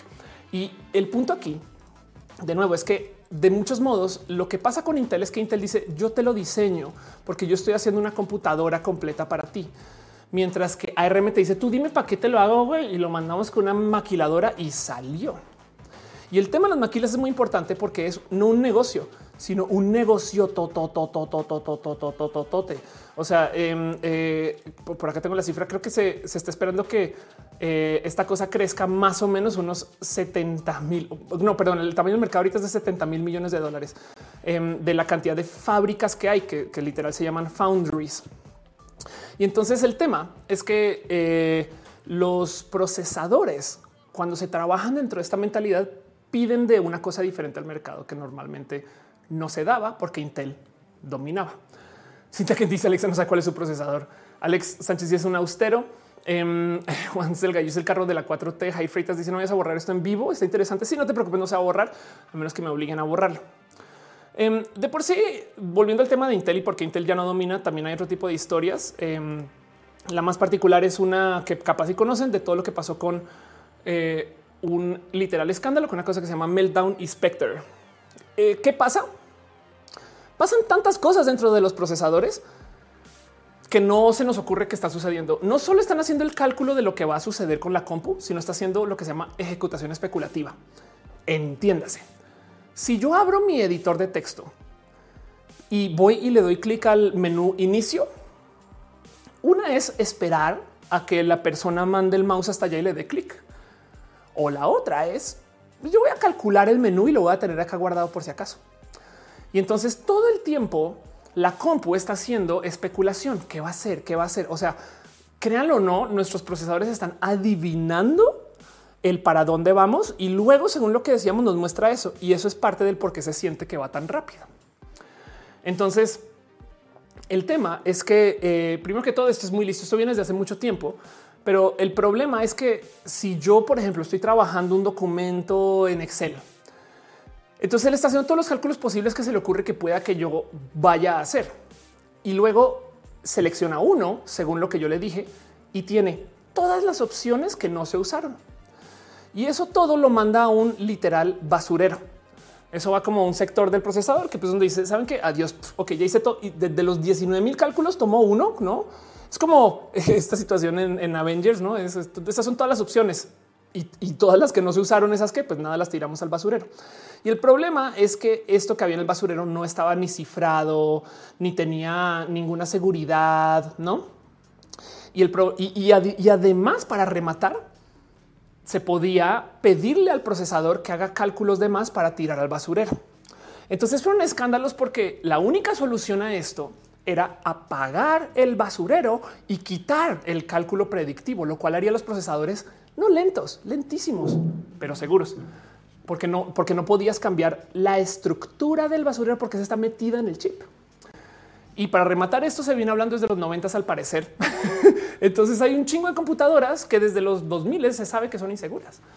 Y esto ya fue todo un escandalote porque pues implica que, o sea, si tú acabas de invertir un millón de dólares en computadoras y ahora resulta que hay que parchar eso, pues ahora tienes que invertir otro millón de, ¿saben? Esto es todo un tema. Dice Matilda, no sé en el basurero, sí, eventualmente se borra. Pero eh, eh, el punto es que ese basurero fue un escándalo y esto fue este escándalo le dio en la madre la neta Meltdown Inspector y, ya, ya todo esto ya se parchó y demás, pero pues el problema por el cual fue tan grande es porque esto viene en el procesador. Entonces de repente decir, ah, sí, esa computadora que tú tienes hace 10 años todavía lo tiene. Y esto es complejo de solucionar. Y en el Inter, la otra cosa que comenzó a suceder es que AMD desarrolló una serie de procesadores que se trae una arquitectura nueva, diferente y cool que se llama Zen. Y entonces con esto le logró dar la vuelta un poquito a ese tema del cómo competía contra Intel mientras Intel estaba solucionando el qué hacer. Para rematar, AMD invirtió en hacer procesadores que se prestan para hacer cálculos de gráficos, pero que también son muy buenos para hacer cálculo de todo esto que tenga que ver con Bitcoin. Y quien diseñó este proceso nuevo es un personaje que si quieren busquen y divierten que se llama Jim Keller. Jim Keller fue como el genio de AMD que les dio como su nuevo proyecto que se llama Zen, que capaz si lo conocen como Ryzen. Entonces dejo todo eso porque ahorita voy a hablar de Jim Keller otra vez. Y lo más importante es que la otra cosa que le pasó a, Intel, porque Intel ya no es el estándar dominante, es que la mentalidad de Intel de ir haciendo procesadores cada vez más rápido, que antes una famosa cosa que se llama la ley de Moore, ya no aplica. Em, y más bien porque ya no tenemos tecnología para achicar los, eh, eh, para poner los, los transistores más cerca, este tipo de cosas. Entonces ahora lo que entra en discusión es el cuánto consume cada procesador por transistor. Entiéndase, la limitante ahora se vuelve la energía que consume el procesador, no qué tan rápido piensa. Y este cambio de mentalidad es el que obligó a que los procesadores se vuelvan multiproceso. O sea, ahora, ahora es más cool que tu procesador haga seis cosas a la vez a que, a que haga una cosa muy rápido, entregue y vaya otra, haga otra cosa muy rápido, entregue. Y eso entonces cambia todo el paradigma de diseño. Esto hace que la gente que desarrolle eh, eh, software, la gente que desarrolle eh, data centers y demás, ahora esté pensando en cómo hago yo para que mi software haga muchas cosas al tiempo en vez de una cosa muy rápido. Em, dice, perdón, veo que están dejando piñas. ¿Qué de los procesadores cuánticos? Ya voy para allá. Falta rato. dice Luis Metafónico. La verdad es que Intel tiene una cantidad de cosas muy bonitas. Es una empresa muy grande, pero, pero el por qué no es el estándar es todo esto que les estoy diciendo. No más por repasar. Em, la lógica de el que alrededor de qué se diseñan los procesadores cambia. Ahora es alrededor de la energía. Y luego también el tema de cómo sus procesadores, pues la verdad es que se vieron muy humillados con este cuento de eh, este de Meltdown. Pero como sea, el punto es que al cambiar el como que la lógica del cómo se diseña, pues entonces no sé si no sé si les tocó ver pasar como procesadores de eh, saben, eh, 10, eh, megahertz, pero sí, 1, 10, 15, ¿no? Y como ver que los procesos cada vez eran más rápidos y de repente como que dejaron de ser cada vez más rápidos. Tiene que ver con esto. Dice Marci, si nos complicamos y volvemos a la Commodore, pues intenta pedir en Uber desde tu Commodore. Siente que dice, pues hay gente como yo que quiere editar y animar al mismo tiempo porque mensa. Matilda dice, eso es como una pequeña cátedra. Gracias, Ángel Boria dice, yo porque Intel ha pisoteado mi vida. Pues sí, el punto es que Intel eh, eh, tiene temas, no dejémoslo ahí, porque sí está haciendo unas propuestas muy bonitas y muy cool, pero ya no tienen que ver con esto. Lo que sí es que les quitaron el trono por varios motivos, estos que les acabo de presentar. Porque luego la otra cosa que está pasando con los procesadores ahorita, y esto sí son las noticias y capaz eso ya lo tienen más presente. Eh, una de las otras cosas es que pues llegó el COVID y con el COVID se comenzó a armar todo tipo de locuras acerca de cómo la gente comenzó a usar más la computación y eso está bien. Pero, pero por ejemplo, Em, de repente llegaron todos los coches eléctricos. Lo loco de la propuesta de Tesla no fue vamos a hacer un coche eléctrico, sino que de paso tenga un sistema operativo y le puedas hacer actualizaciones y autopiloto y tenga no como que tantas cosas que dices, güey, esto es mucho más. No, por eso es que las noticias de Tesla, si lo piensan, no tiene nada que ver con el hecho que sea un coche eléctrico, pero pues ellos se toman el lujo de hacer todo este rediseño vehicular. Y entonces eso requiere de muchos procesadores. Luego eh, la gente está cambiando computadoras ahorita, eh, la gente está haciendo muchas cosas en casa. Yo me acuerdo que al comienzo de la pandemia había gente que me decía dónde consigo una webcam. Eso era todo un tema. Y entonces eh, Marcia está escribiendo Uber mi casa. Claro. Irina dice Intel es parte de mi vida. Alex eh, si bien dice por eso los 21 se calentaban mucho cuando se entraba en un lab con esas parecía más un sauna. Em, este Luis Metafónico dice de ahí vienen los procesadores con núcleos. Mientras más núcleos, menos consumo energético y más multitarea. Exacto. Denis dice no olviden dejar este un like. Muchas gracias. Alejandro dice lentium. Hace mucho tiempo no leí esa palabra, pero exacto. Ángel Torres dice: Me tocó ver un comercial de Morena para entrar. Madre mía, vamos a tener que arreglar este el tema de los anuncios, pero bueno, por lo menos Morena, pues, en fin. Bueno, como sea, em, el punto es que por un lado, mucha gente está comprando cosas relacionadas con computación y entonces hay más demanda. Eso ya es un hecho. Luego, la, otro, la otra cosa que comenzó a pasar es toda esta novela de Huawei y Estados Unidos. Hubo un susto, un literal susto que al parecer eh, alguna gran manufacturera de tarjetas madres le está poniendo chips de supervisión o de espionaje a todas las tarjetas madres que vendía. y estas cosas acaban en servidores en Estados Unidos y demás. Y entonces fue un susto. Se supone que no pasó, luego que sí pasó. Pero el punto es que Trump respondió con esto un pues entonces no, no vamos a aceptar tecnología que pase por China. Y esto nos sabe el desmadre que es porque primero que todo, la gran mayoría de la industria manufacturera de procesadores ni siquiera es China, es taiwanesa.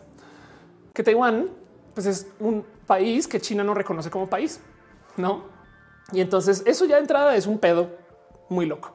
Pero luego la otra cosa es que eh, al decirle que no al uso de tecnología china a Estados Unidos o poner trabas y demás, los chinos comenzaron así, pues entonces hacemos nuestros propios procesadores con juegos de azar y mujerzuelas y por consecuencia, entonces también hay una batalla por materiales y, conocer y saber. Y esto comenzó a armar eh, todo tipo de, problemotas con el cómo se hacen estos procesadores, porque entonces ahora no se consiguen o, no hay o, lo que hacen, boom, se va para China de una vez y ya no llega a Estados Unidos porque no se puede usar ese tipo de cosas.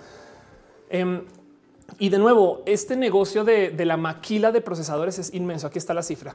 Em, eh, el mercado mundial de la fundición, o sea, de la maquila de, procesadores va a superar los 70 mil millones de dólares estadounidenses.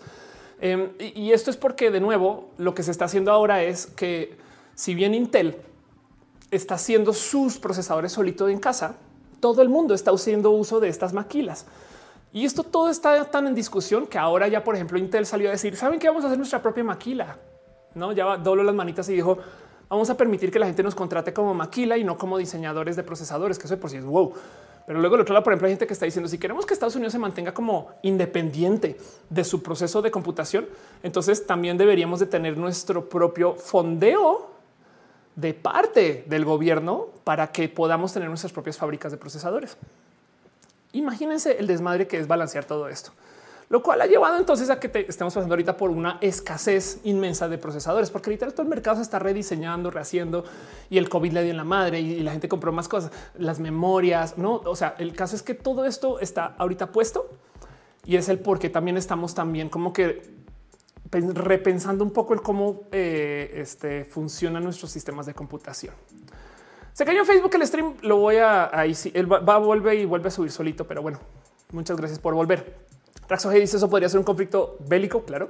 Eduardo Permac dice Facebook eh, este no es una guerrera. Mundo dice y en Taiwán hay sequía, por tanto que eh, que ser eh, ah, que ralentizó la producción de chips. Claro, total. Eh, Baruch Madera dice el mundo dependía mucho de China antes del COVID. Exacto. Eso también pasó. Entonces, el video de hoy o el episodio o el, título de, hoy este, eh, dice justo ganaron los celulares. Y, primero que todo me quiero eh, reír un poco de eso, porque cuando digo los celulares, em, eh, lo digo un poquito como celulares entre comillas, bien que podemos decir las tablets, bien, que podemos decir las iPads. Quiero decir un poquito el ganaron los celulares por la mentalidad del desarrollo de los procesadores de celulares. O sea, ganó RISC, ganó ARM. Em, porque luego y quiero que vean esto. Esto lo tuiteé, no? Entonces, gente bonita, oye, roja. Eh, eh, y vamos a hablar de cómo las tablets y le reemplazaron las computadoras y de cuándo se van a acabar las compus. Y lo primero que me dicen, oye, pero lo tuiteaste vía web, Ofelia. Déjenme decirles que el problema, y cuando yo digo que ganaron los celulares, es porque les va a mostrar. Esto es una iPad vista desde adentro. Esto que tiene este chaval en la mano es la tarjeta madre del iPad. Esta cosita larga es todo esto la tarjeta madre, que es todo lo demás, una pantalla y pilas. Ok. Bueno, eso es un iPad. O sea, también esa es la misma tarjeta madre de un celular. ¿Estamos de acuerdo? No sé si sabían ustedes, pero esto es la tarjeta madre de un iMac. Perdón, no, perdón, un iMac, una MacBook Air. Así se ve la MacBook por dentro. Si le quita la pila y le quita la pantalla, esto es toda la tarjeta madre. Esto es toda la MacBook Air. Y no es eso la misma tarjeta madre casi. No fue que los genios de Apple agarraron un celular, sacaron la tarjeta madre, lo pusieron una cosa más grande. Toma, es una compu. ok, si eso todavía no les sorprende, ya vieron las nuevas iMac, no? Que están muy bonitas. Eh, vamos a, vamos a verlas ahorita. Este iMac este 2021. Vamos a ver si se aparece así como si vieron el comercial, no de las nuevas iMac que están bien chulas, güey. Em, porque, porque son estas cositas que mientras yo veía el anuncio, yo decía, no, güey, qué cool que están, güey. O sea, ve nomás como, em, pues están todas planitas y demás. Y luego yo me quedé pensando, un momento, si son estas cosas así planas, yo creo que Apple nos está metiendo un golazo. Y luego entonces de repente voy y miro y resulta que por dentro, esto es la tarjeta madre, güey. Y lo demás son literal. Este eh, acá tienes tu ventiladores, eh, pila no hay, pero es una pantalla. Todo lo demás es para operar la pantalla.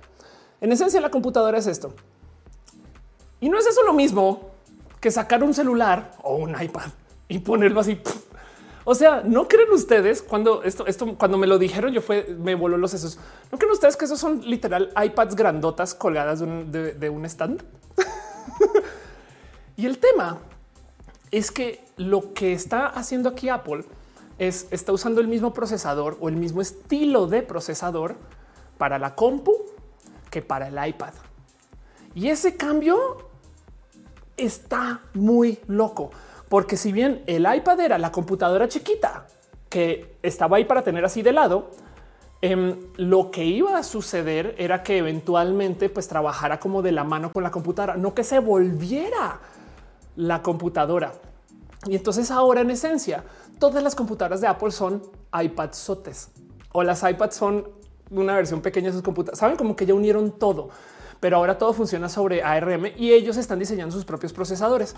Ahora, esto es lo más divertido de todo. ¿Se acuerdan como que, como les dije que AMD llegó un gran diseñador rockstar de procesadores que se inventó eh, los procesadores Zen?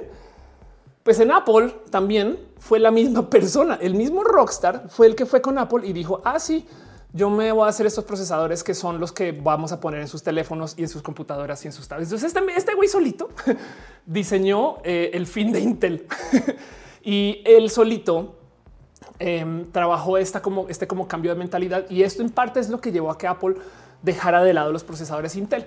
Ahora esto quiere decir que los procesadores que usa Apple están súper simplificados y por consecuencia Apple afortunadamente tiene control, bueno afortunadamente por diseño, pero tiene control de todo entonces sus computadoras están hechas para maximizar el uso de sus procesadores. Y esos diseños que, hacen para sus procesadores están hechos alrededor de su propio sistema operativo, lo cual entonces les permite sacar un chingo de cosas que puede que estén ahí para Windows que Apple nunca va a usar. Y por eso es que las computadoras nuevas de Apple funcionan tantas veces mejor, pero solamente para cosas de Apple, con Apple, para temas de Apple, usando, ¿me explico? Como que si tú quieres usar un programa que funciona en Windows emulado dentro de una, ese sí va a correr horrible, pero porque no está hecho para ese procesador. Entonces, Mariana dice no inventes Lupe. Entonces, en esencia, em, el que haya ganado el celular es que ahora nuestras computadoras por dentro son iPad sotas, o celular sotes. Y por eso me da muchas risas porque es como que enviado vía web. Pues sí, güey, porque pues igual acá me explico. igual en mi celular hay un navegador, pues no como que em, e, e, eso, a eso, a eso voy. Entonces eh, se los dejo ahí porque eh, como que me salta mucho el esto fue lo que pasó. Y además de paso, si eso no, les convence todavía, en últimas Windows dobló, eh, bueno, Microsoft dobló las manitas y ya entonces están trabajando el cómo atar Windows a que funcione sobre ARM de un modo u otro, por lo menos así sea emulado. O sea, en esencia, Microsoft también dijo, ok, eh, ganó la nación del mal. Luis Ademos dice: Hola, Crayolas, ¿dónde está la fiesta que me estoy perdiendo acá? Nos estamos dando mucho cariño. Red Panda dice: Muy bonito las Mac, pero ponlas a compilar un escenario en Proteus y explota. Pues es que eh, sí, por eso digo, para cosas de Apple con Apple, alrededor de Apple, con temas de Apple, extremadamente rápidas. O sea, ponerlas a hacer cosas que no están diseñadas de Apple sobre Apple es tomar ese Viper y pedirle que ande por terracería, por una carretera destapada que llaman en Colombia, que no está pavimentada. Entonces, pues andas de la chingada porque no está hecho para eso, no? Entonces, lo cucú es pensar que, de nuevo, si el procesador es que determina el tamaño y la forma de la computadora, para volver al tema del que les estaba hablando, entonces, ¿qué viene? Y lo digo porque se acuerdan cómo hace nada explotaron las ofertas de visores para realidad virtual. ¿Saben por qué es eso? Porque la gente que fabrica celulares se percató que puede reempaquetar un celular de modo visor. O sea, los visores de, realidad virtual literal tienen los mismos procesadores, casi que las mismas pantallas hechas por las mismas fábricas, por las mismas personas, solamente que en vez de armar el Lego con forma de celular, arman el Lego con una cajita extra con forma de visor. en esencia, los visores de realidad virtual es pegarnos el celular a los ojos acá y ya tanto que pues Google luego hizo la de cartón y esas cosas. Pero es porque el procesador es quien determina el tamaño del dispositivo. Y eso quiero que lo tengan en mente, porque si vamos a futurologiar como este güey que en el 74 decía en el futuro tú podrás leer la información en tu casa, la pregunta es para dónde vamos. Ángel Boria dice, en fin, la hipótesis del capitalismo. Sandra Rivas dice, cierto, yo sé varios programas que en Apple no corren. Licosigno dice un cubito con toda la compu, conectarse a la compu, ahora hacerle la tablet. Eso yo lo había pensado. André Conde dice, eh, yo solo quiero StarCraft para el celular. RX dice, esas alturas yo no compraría un X86 en una laptop. Sí, por supuesto. Esto es tema. Digo, vamos a ver cómo lo recibe Intel y cómo va. Aunque Intel está trabajando dos o tres cosas que si digo esto sí pues, se va a comer el mundo cuando funcione. Pero bueno, entonces hablemos acerca del futuro. Futuro elegimos a gusto y yo les dejo ahí. Entonces les tiro ahí sobre la mesa em, cosas que yo creo que puede que sucedan. Díganme ustedes qué opinan o cómo se sienten con esto. A plazo medio. Ok, esto no es ya, pero ya casi tú. Lo primero que tengo que entender que las compus ahorita son pequeñas. Ok, estas son todas computadoras completas que tienen procesadores, memoria, disco duro eh, y se le pueden, y, o sea, pueden navegar, pueden eh, hacer, no, o sea, pueden hacer todo lo que pueden, o sea, tienen tarjeta de red USB, me explico. Esas cosas pueden controlar cualquier dispositivo o tienen Bluetooth, etc. Y, se ven grandes, pero son, son chiquis. O sea, estas cosas caben en la mano. Digamos que esto es del tamaño de un celular. Pues entonces piensen ustedes, digamos que son diseñadores de muebles que a veces nunca he entendido por qué logran vender un, una, un estante en 10 mil dólares y una compu en 500. no, pero em, digamos que ustedes están diseñando un mueble y el mueble por algún motivo necesita manejar luces o sensores o no que sé, pues pueden ponerle una de estas computadoras, no? Em, y entonces hay millones de cosas que se pueden hacer con esto, pero son estos proyectos. No dice eh, eh, yo tengo un proyecto con Raspberry, son repeques. ¿Qué pasará con Photoshop? Va a seguir funcionando, no te preocupes. Y de pato, lo que pasa es que se van a tener que ajustar a ARM también. Y de pato dice el próximo será un metaverso igual al nuestro. Eh, Gama Volante dice la obsolescencia programada va a apagar los modelos anteriores de iPads. Afortunadamente nos han dado un poquito de seguimiento con eso, pero llega el momento donde ya no funcionan. Pero, pero bueno, el punto es que debido a que tenemos computadoras más pequeñas, tenemos productos nuevos que no podían existir hace 20 años o hasta diría 10. Por ejemplo, este clásico que lo damos muy por hecho, lo ubican, ¿no? Estas patinetitas o, estas scooters. Eh, ahí donde lo ven, no sé si les tocó conocer la Segway en su momento, pero estas cosas están haciendo un chingo de computaciones para que no te des en la madre. Eh, eh, literal, o sea, sí consumen energía, no? Y tienen sus motores eléctricos, pero para balancearte tienen que tener una computadora que esté todo el día pensando, no para dónde voy, no sé qué, y un software que calibre sobre eso, sobre tu peso, sobre tu forma, sobre no tantas cosas. Y eso se puede hacer porque tenemos una computadora lo suficientemente poderosa que, que vaya adentro. Pues no vean el tamaño de la cosita. Em, y, yo sé que bien que se puede hacer con una computadora grande, pero en este caso la pregunta es qué se puede hacer con las computadoras pequeñas. Y ahora, como están diciendo al comienzo del show, les voy a mostrar esta cosita. Esa es la compu más pequeña del mundo, pero además tiene todo tipo de propuestas raras. Vean esto. Esto se presentó el 20 de julio del 2018, ya tiene un ratito, pero por si no lo han visto, la computadora más pequeña del mundo es esta cosita. ¿Qué tan pequeña es? Esta cosa blanca es un grano de arroz. ok. Pensemos esto. ¿Qué puede ser esa computadora? Pues tampoco es que puede ser mucho, pero digamos que cuatro de esas podrán hacer, saben? Y la pregunta es si tenemos este poder de procesamiento aquí, no? Bueno, evidentemente una computadora así pequeña tiene todo tipo de problemas de ingeniería. Primero que todo, no le puedes conectar nada. Todo tiene que entrar por señal inalámbrica y salir por señal inalámbrica. Lo más difícil es que tampoco tiene el cómo procesar energía muy bien, porque es así pequeña, está muy limitada, evidentemente. Pero piensen ustedes que eso es una computadora. Podríamos tener ropa con computación, me explico, y esta cosa va aquí dentro de un botón, no, no sé. Eh, y el tema es justo de dónde viene la energía. Ahora, atemos esa tecnología con algo que se publicó hace muy poquito acerca de la energía, perdón, acerca de la red 5G, que literal esto es del primero de abril. Ya lo había presentado en roja, pero se los voy a compartir. Resulta que las señales, la señal 5G maneja tantita capacidad de hacer carga inalámbrica. ¿Qué? O sea, como que carga inalámbrica? Sí. Podrías tú, si estás en una zona donde hay cobertura 5G, generar suficiente energía para dispositivos lo suficientemente pequeños que la consuman. Entonces, en esencia, por ejemplo, no se podrías tener tú llantas de un coche que tienen esas computadoras para estar haciendo, no sé, inflado, desinflado, alguna cosa así, para operar alguna máquina, para lo que sea, pero solamente funciona donde hay 5G. Y entonces, de paso, con eso también eh, pasa la ubicación. Teniendo la ubicación, entonces la computadora del coche puede hacer cálculos diferentes. Ven, pero necesita de la energía del 5G. Y eso entonces ya me vuela los sesos, porque digo, esto ya es viejo también. No sé si sabían ustedes o, si ubican, evidentemente ubica cómo funciona la tecnología RFID. Y por si no saben, eso es tecnología de transmisión de radio. Estos son los famosos yoyos que llaman en México, las, las tarjetitas estas que usamos para entrar a la oficina. Estas cosas son una antena, una antena con un procesador también chiquitito que no tiene pila. ¿De dónde viene la energía?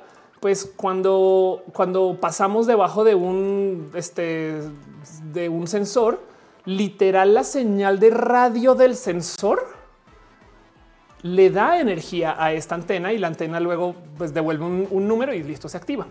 O sea, en esencia esta cosa sin la señal no, no funciona. Y pues con el tema 5G esto va a ser más real. Por esto es que se puede enviarte un amigo en el cereal. Se ha puesto a pensar en eso. ¿Qué quiere decir que hay un amigo acá? Pues que dentro de esta caja de cartón tenemos este, un eh, impreso lo suficientemente pequeño y barato con un chip, lo suficientemente pequeño y barato para yo poderte enviar un amigo y no tiene que tener energía, sino que simplemente viene de eh, cuando se emite la, señal para que se active, no? Dice el otro Jano, qué tiempos para estar vivo. Sí, ¿eh? Gabriel Camacho dice llaves inalámbricas. Ándale, exacto. Cintia Kent dice no manches, los siguientes 50 años van a traer con pura montaña rusa con la tecnología. De eso queremos hablar. Eh, Barbie Galena dice será que Patina voy a usar ropa 5G. Y se Chato dice si la fuente de alimentación para ese mini ordenador fuera orgánica, imagínate. No, perdón, igual. Claro, tienes toda la razón. Igual y puede ser algo dentro, dentro de tu cuerpo.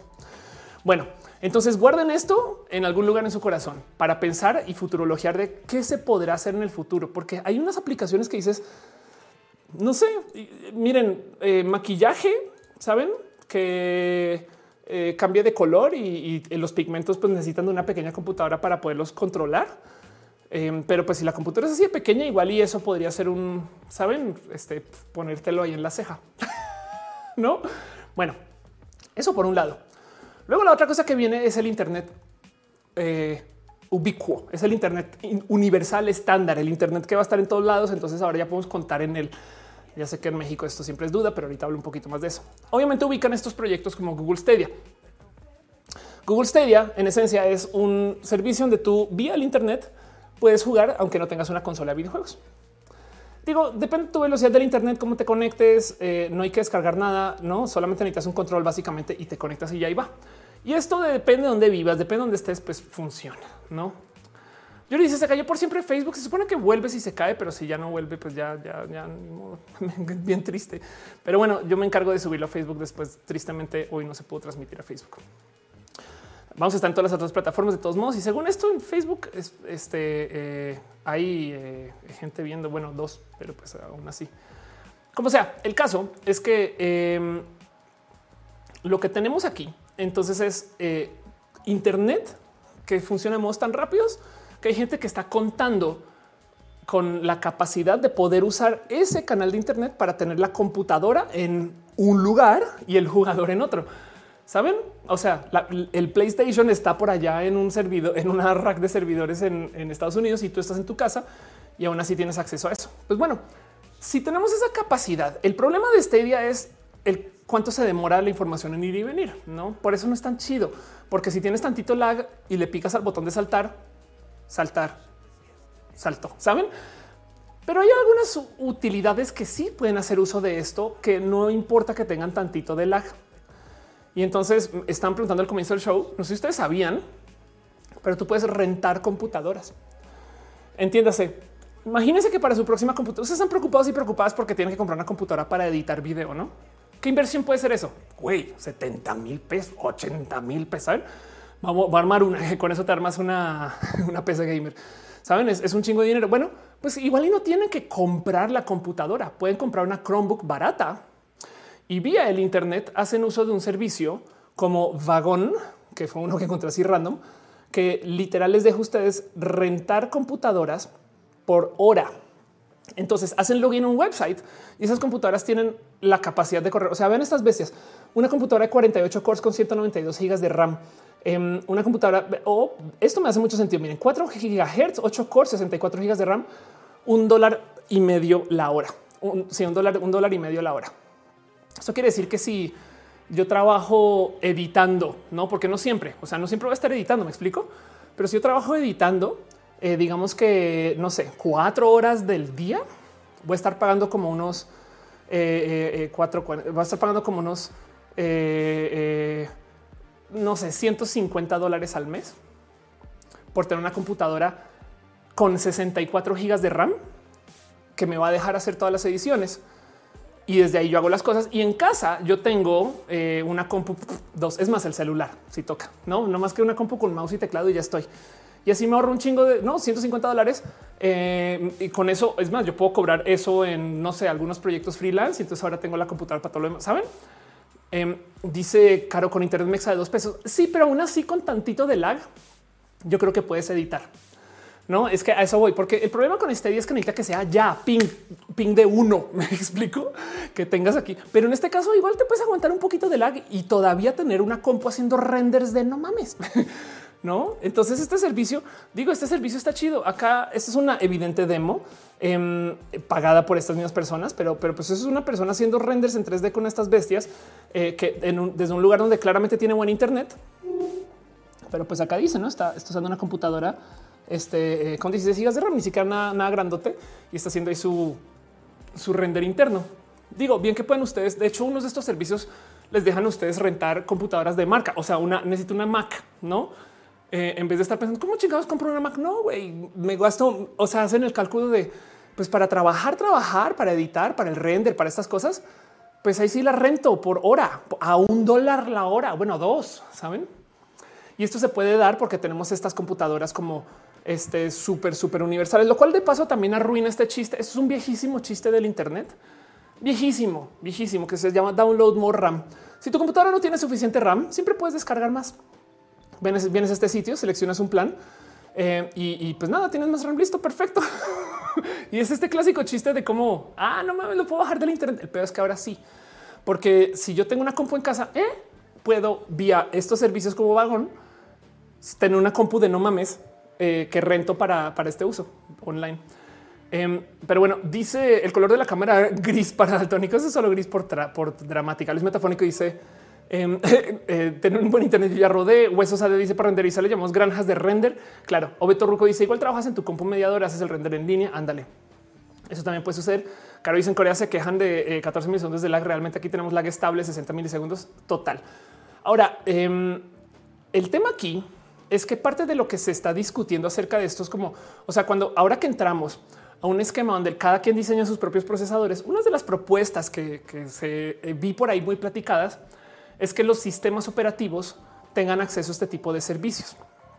Parte de lo que se está, o sea, Azure con Microsoft, parte de lo que está trabajando un poquito con los nuevos procesadores, estas cosas, es permitir que tu computadora vía su sistema operativo pueda hacer uso de más ciclos de procesador. Imagínense esto. Yo trabajo en mi casa con Final Cut. Estoy haciendo una edición. A la hora de darle render, puedo hacer uso de mi computadora o por 10 dólares más hacer render en cinco minutos y entonces la información se va por el internet a algún lugar, rendería y vuelve. Igual que un pero o sea, igual que un render fan, pero ahora metido en el sistema operativo. Saben? Y si la compu de puro chance pierde conexión, pues no pasa nada porque el procesador entonces sigue haciendo los cálculos localmente, no? Y entonces eso piénsenlo para el cómo serían las computadoras del futuro, porque son computadoras que son su computadora cuando no hay datos y cuando sí hay datos son la computadora de la red. No? Y eso qué significa? Que además de paso, yo sé que cada que se hable, que se habla de estas cosas siempre sale, no, pues es que en México esto no sirve porque internet, la verdad es que sí tenemos un internet diferente. Pero déjenme decirles que tenemos una triste trampa. Es triste, es muy triste esta trampa. Pero es que en Estados Unidos el internet está muy mal. está muy mal porque tienen monopolios. Entonces yo sé que yo sé que varía y sobre todo si sales de las ciudades eh, puede que esto cambie muy violentamente, pero para que entiendan, esto es Comcast Xfinity eh, y Comcast. Miren, hagamos este cálculo. Esto es un plan de 200 eh, MPC que te están cobrando 50 dólares al mes, te da 205 de bajada.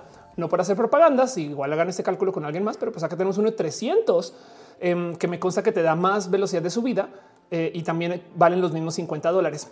O sea, no es que esté diciendo que el Internet en México sea bueno. La verdad es que 300 megabits me parece bueno porque vengo de la época cuando se contrataba uno, pero eh, lo que estoy diciendo es que el Internet de Estados Unidos, como es monopolizado, es nivel México. ¿Y dónde importa esto? En el momento en el que se diseña y desarrolla software, porque como ahí es donde están las empresas más grandes de desarrollo, Twitter está hecho para el Internet estadounidense, saben? Y por eso funciona también en México, también en el mundo. De paso, si, Estados Unidos tuviera Internet como Corea, las startups hubieran ido a la chingada porque pensarían que todo el mundo tiene 62 mil millones de gigabits de descarga. Ahora es Estados Unidos, por supuesto que eh, eh, eh, bien que podemos decir, bueno, feria, pero es solo Comcast y demás. Sí, y además chequen nomás en esta lista de precios, pues acá te están ofreciendo 2000 megabits. No me explico. O sea, claro que las ofertas son diferentes pero pues si, nomás se los dejo ahí por, por si traen metí este. Ah, eso nunca va a funcionar en México. No, igual y puede que sí funcione porque eh, en Estados Unidos el Internet tampoco es tantas veces más chido. Entonces estas cosas están desarrollando para Estados Unidos con ese Internet que es comparable con el mexicano. Y aún así, si no me creen con esa Starlink, que es el Internet satelital de Elon Musk, primero que todo ya se puede solicitar en México, em, ya se puede hacer preregistro y esta cosa va a tener velocidades violentamente rápidas eh, sobre todo, quien más se va a ver beneficiado y beneficiada por esto es la gente que está afuera de las ciudades. O sea, esto, esto es todo un tema para todo, todo, otro roja. ¿Cómo va a ser cuando el mundo de afuera de las ciudades tenga mejor Internet que en la ciudad? Esto me rebasa porque en un en el planeta desarrollado, en el mundo desarrollado, pues la ciudad va a tener buen Internet porque 5G. Pero en Latinoamérica el 5G le va a tardar tanto en llegar que vamos a tener unos años donde si tú estás a 30 kilómetros de Querétaro vas a tener mejor Internet que si estás en plena Ciudad de México y eso va a cambiar cosas. Oscar dice se compró esa taza de vacas. Ya no me acuerdo. ¿eh? Eh, Cintia que dice yo siempre he querido compus como las de Avengers. Ahorita hablamos de eso. Caro dice el problema es que esos servicios solo en ciudades grandes en el centro, en las orillas solo llega cobre. Sí, bueno, pues ya llegará Starlink. Sankoku dice, pero entonces se cae en el hoyo sin fin de seguridad de la información. Eso es verdad. Eh, aquí a mí se trabajé para Xfinity. Mis respetos. Ver, Cuyo dice, es rentable. Ahorras eh, horas de PC renderizando toda la noche. Sintia que dice literatura multilingüe en México de lenguas mexicanas al fin. Sí, total. Entonces, em, eso también va a suceder. Nomás por, por, por recapitular. Entonces, ¿qué viene ahorita? Internet download more RAM. Vamos a dejarlo en eso. Viene download more RAM, vienen las computadoras súper chiquitas y download more RAM, no como que las computadoras del futuro de entrada van a estar en todos pinches lados eh, eh, y van a funcionar sobre la red capaz sobre 5G para que reciban su energía. Y luego para rematar, todo va a ser remoto. O sea, va a cambiar como el paradigma otra vez donde de repente capaz si esa computadora chiquita te sirve para conectarte, quizás no tan chiquita, pero una chiquitita sirve para que mi celular tiene tanta capacidad de procesamiento. Ah, bueno, pero si yo pago dos dólares por hora, entonces tiene la capacidad de una supercomputadora. Saben como que eso yo creo que va a cambiar muchas cosas em, y, eso vamos a ver por dónde nos lleva. Porque entonces la otra cosa que va a suceder es si tenemos computadoras que son así de pequeñas, sí o sí hay que reevaluar las interfaces. Y esto es todo un tema que es bien complejo porque esto sí requiere mucha imaginación. Ya nos acostumbramos al teclado. Yo de paso no sé han dado cuenta, el teclado escrito es mucho más rápido que hablarle a la computadora. No porque no te entienda, sí te entiende, pero hay algo ahí en el cómo callada o callado tecleas. Me explico como que bien que tú hablando puedes decir tantas palabras por hora, tecleando puedes hacer tantas más palabras por hora. Entonces, por eso la mejor interfaz que tenemos ahorita es una pantalla, audífonos quizás y un teclado, ¿no? Eso puede que cambie. La pregunta es cuando cambie, ¿cómo va a ser?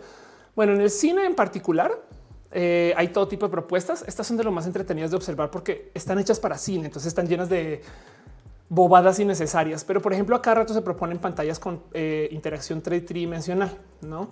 Me, divierte mucho todo este, todo este concepto porque literal son esas computadoras como súper complejas, no como esto es el clásico que eh, em, eh, es Oblivion, pues, pero vean, vean esa interfaz no llena de datos, no y todo es oscuro y negro y este tipo de cosas que es clásico como escena de eh, película de espías. Pacific Rim, por ejemplo, tiene una propuesta más bonita que esto se está usando mucho ahora en Star Trek también, donde los dispositivos entonces funcionan alrededor de la gente. Vean, esto, esto, esto, esto es lo más clásico. Esto, esto como propuesta no logra descifrar si es barato o bueno, porque es esta persona está eh, eh, trabajando con una pantalla que le aparece enfrente, pero no es eso como tener un iPad ahí. Me explico. O sea, no necesitas que flote, saben como que tener una pantalla plana que te dé los iconos, eh, pues no es lo mismo que tener un iPad y un celular y demás. Ahora, este tipo de cosas donde estás trabajando con ITs en 3D, eh, sí, sí, me divierte mucho más de, visualizar. Ahora, hay un motivo por el cual yo creo que esas interfaces no van a ser tan chidas y es porque si tú tienes que levantar los brazos, te vas a cansar. Si tú estás aquí una hora de esto, ya está ahí saben? Entonces, eso en últimas puede que no venda tanto que quedarte aquí. La otra propuesta, por supuesto, es ya comerte la interfaz. Em, qué es lo que sucede aquí, no?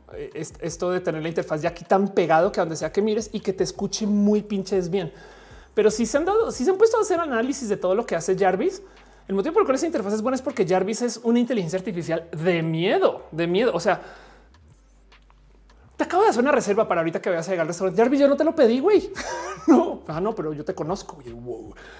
Em, Dice aquí a mí, ¿y por qué? Eh, ah, y también no es accesible. Sí, eso es verdad, eso es verdad. Sí, de quien dice, Denis dijo shot, dijo Star Trek. De quien dice, eh, si estás montando un mecha, yo creo que sí necesitas que flotes, verdad. El LSL de Evangelion, donde flotas, claro, tienes toda la razón. Eh, este em, Music Blog dice como en Matrix, no los que trabajan en Sion, exacto, que también tienen esas pantallotas, pero siguen siendo pantallas, no? Em, entonces hay, hay, como raras propuestas. Guardians of the Galaxy también tiene, si se fijan, em, las mismas pantallas flotadoras como semitransparentes, no como que, como que en el cine están pensando mucho en esto.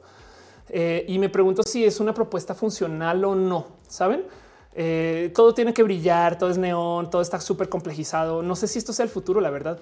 Eh, Martian, por ejemplo, también de nuevo nos quiere dar esta idea de las interfaces llenas de datos, llenas, llenas, llenas, llenas de datos. O sea, ven nomás las pantallas aquí atrás en el fondo, la cantidad de información que tiene cada cual y se supone que son touch, no? Em, y pues bueno, eso se los dejo ahí porque algo va a pasar con las interfaces. Yo creo que definitivamente sí vamos a tener una suerte de este tipo de interfaces voladoras, no más que pues, no tenemos el cómo verlas, excepto eh, con estos desarrollos que sí van a llegar, que son literal lentes. Entonces eh, tienes estos lentes que proyectan cosas sobre ti y ahí está. Y esta es la famosa realidad aumentada. ¿Qué problemas tiene la realidad aumentada? No hay retroalimentación táctil. Entonces, si este güey acaba de agarrar una pieza de ajedrez, no? Pero literal acaba de hacer esto, lo cual requiere de uso de imaginación, ubicar las cosas, etc. Em, pero puede funcionar. Por lo menos ya estamos viendo la información flotar enfrente. Leja García dice la propuesta de Oblivion está chida, pero ahora sí que nos da joroba. Así trabajar acá, no? Claro. Cinta que dice yo creo que no funcionan. No creo que sea el futuro. Eh, me encanta que todo sea por mantener el estético de acuerdo. Eh, Marcy Snyder dice sería realidad aumentada por lo que proponía Microsoft. Eh, así de que Salvador dice me imagino interfaces en las que no te tengas que mover solo con los ojos a las expresiones faciales, que también ahora que se está hablando de tener interfaces neuronales, puede ser que solo compensarlo. Lo que sí es verdad es que hay muchas empresas que están trabajando esto de hacer lentes inteligentes con millones de propuestas. Y entonces esto yo antes soñaba un poquito con esto, como que yo pensaba que chido, pero luego me percaté de algo que no me parece tan chido y eh, es esto. Estos son tú usas unos lentes que cuando ves a alguien te dice esta persona es este, ahí está su nombre, en qué trabaja. Esta persona está no. Esto para mí es sería la ley porque luego hay una cantidad de información que ah, no mames, eh, tú eres el güey que tal y tal, no? Lo que me salta es que Eric no ve lo que tú ves. Entonces, como que siento que es injusto. Pero bueno, em, eh, eso ya es un tema más de índole social y esto es, es la propuesta de Microsoft, ese tipo de interfaces que flotan de verdad enfrente tuyo. Pero bueno, entonces ahí este tiene que ser el FPS más sonso que he visto. Güey. oh no, me han matado. Pero bueno, em, ahora del otro lado, sí, sí es verdaderamente FPS, First Person Shooter. Em, dice eh, Mónica Gavilán, esos lentes ayudan a las personas que somos malas con los nombres. De acuerdo, mi privacidad, dice Baruch. Ándale. Dibujante dice, hablan del metro? No. Deja García dice, eh, veo esos lentes, es imposible no pensar en Black Mirror. También, no. Pero bueno, entonces nomás por repasar. Para el mediano plazo vienen definitivamente cambios en interfaces.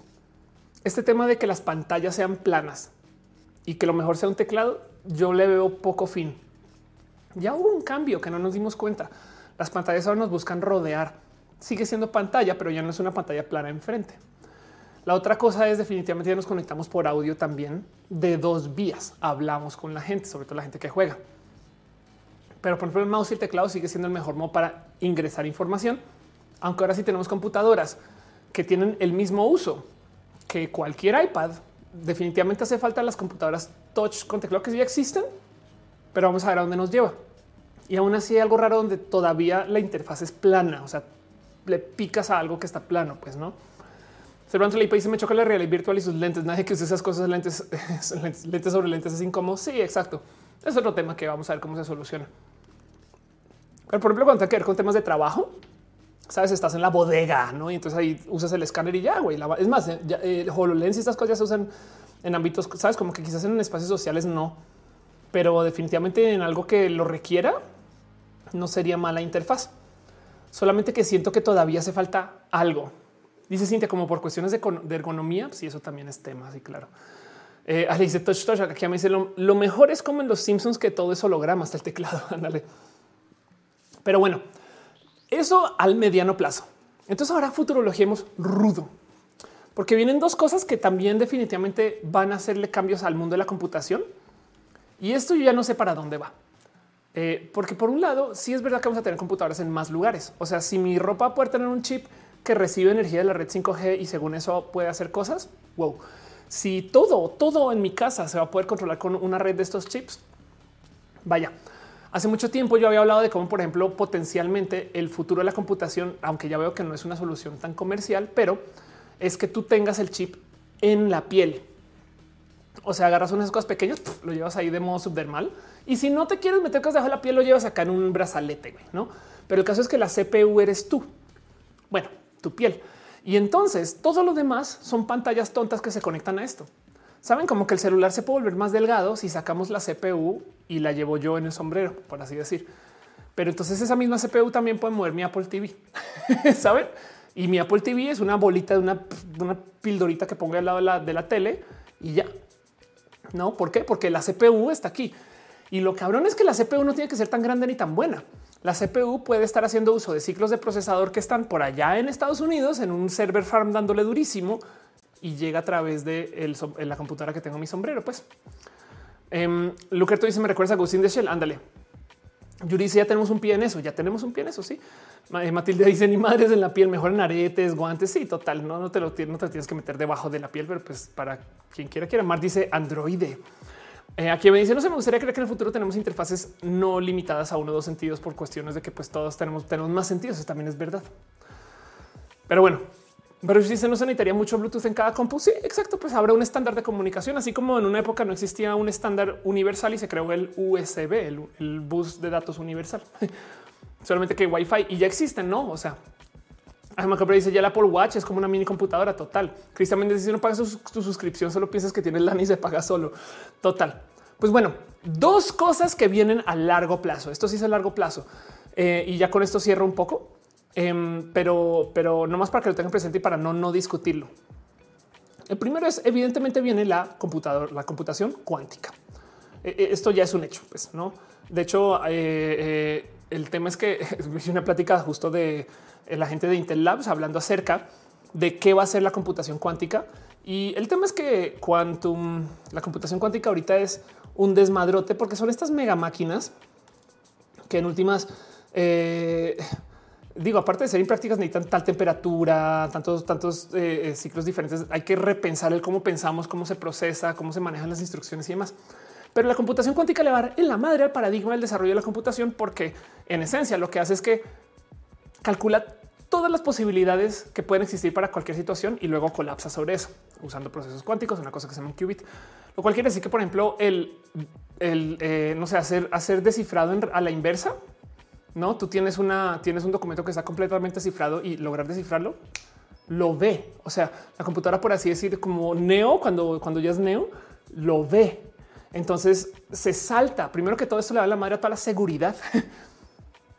y segundo, esto también implica que vamos a poder hacer todo tipo de cálculos raros y en tiempo real. Así que hay algo ahí que hablar acerca de cómo si tenemos unas computadoras así de buenas, así de rápidas, eh, de repente podríamos como multicalcular muchos procesos que tengan que ver, por ejemplo, con finanzas y eso le puede dar la madre a todo. No, bueno, dice Luis Metafónico, bienvenidos a la Matrix. Exacto.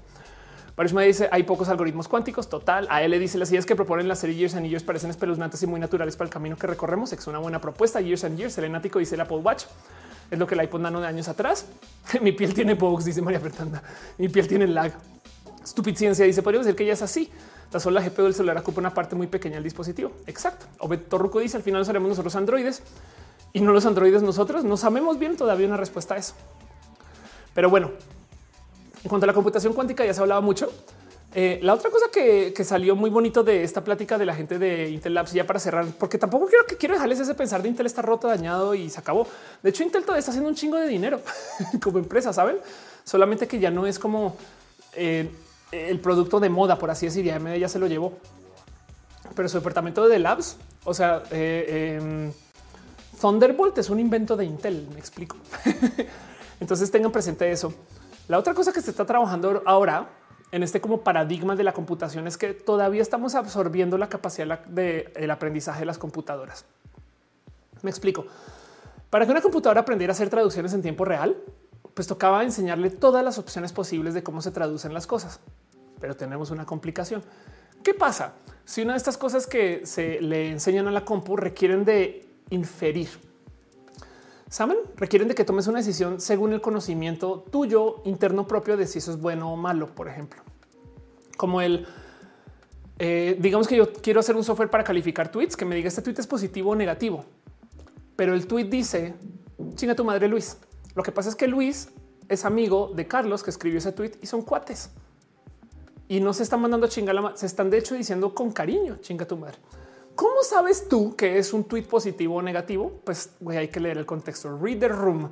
Hay que saber que eso se dijo porque son cuates y nos están insultando. Y de hecho el insulto siempre está en el contexto. Entonces, para que una computadora solucione eso por medios algorítmicos es un desmadre. Pero Resulta que si escribimos un software para que la computadora aprenda, entonces alguien le dice ese tweet no es un insulto. Este sí. Como que lentamente se va dando cuenta, ok, los tweets que son más o menos así son insultos y los tweets que son más o menos así no lo son. Y eso, por pues, palabras más, palabras menos, es como funciona el machine learning. Tú le das datos y datos y datos y los vas calificando por eso, por ejemplo, cuando subamos el captcha, también le vamos diciendo a la compu, esto es un semáforo, esto es un libro, esto es una dirección, esto es un hidrante. Vamos a tener unas computadoras súper cool en el futuro que van a poder identificar hidrantes así. Pero el punto, em, de hecho, la verdad es que con machine learning ya hay computadoras que se pueden saltar esos captcha. Pero bueno, todavía estamos absorbiendo eso, estamos absorbiendo el que significa que las computadoras puedan aprender así. Porque ahora tenemos un tema y esto, esto es súper deep. Wey.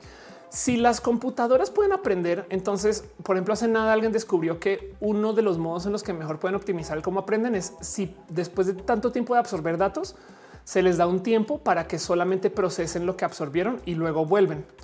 Lo cual quiere decir que las computadoras que mejor aprenden ahorita, algunas al parecer son las que duermen, duerme para guardar cosas y luego vuelven a aprender.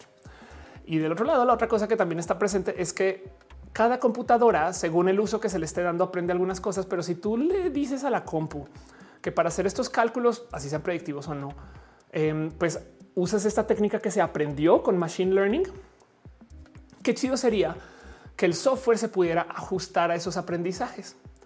Entonces ahí les va una locura. Em, ahora se está hablando acerca de una cosa que se llama computación neuromórfica. Y esto es, a ver, como propuesta, digo, tampoco es tan nueva, pero como propuesta, la idea es que el software pueda ser mímica de cómo funciona el cerebro. Entonces, digamos que yo tengo un programa que está optimizado, así como el autocompletar, pero se autoprograma con el autocompletar. ¿Me explico? Digamos que yo edito, volvamos a mi ejemplo de Final Cut y lo tengo en mente porque yo edito en Final Cut, pero bueno, digamos que yo estoy editando estos videos y yo la neta nunca en la vida uso transiciones, pero siempre estoy usando eh, textos, ¿no? Pues entonces el software mismo se autorreprograma para volverse más bueno para los textos.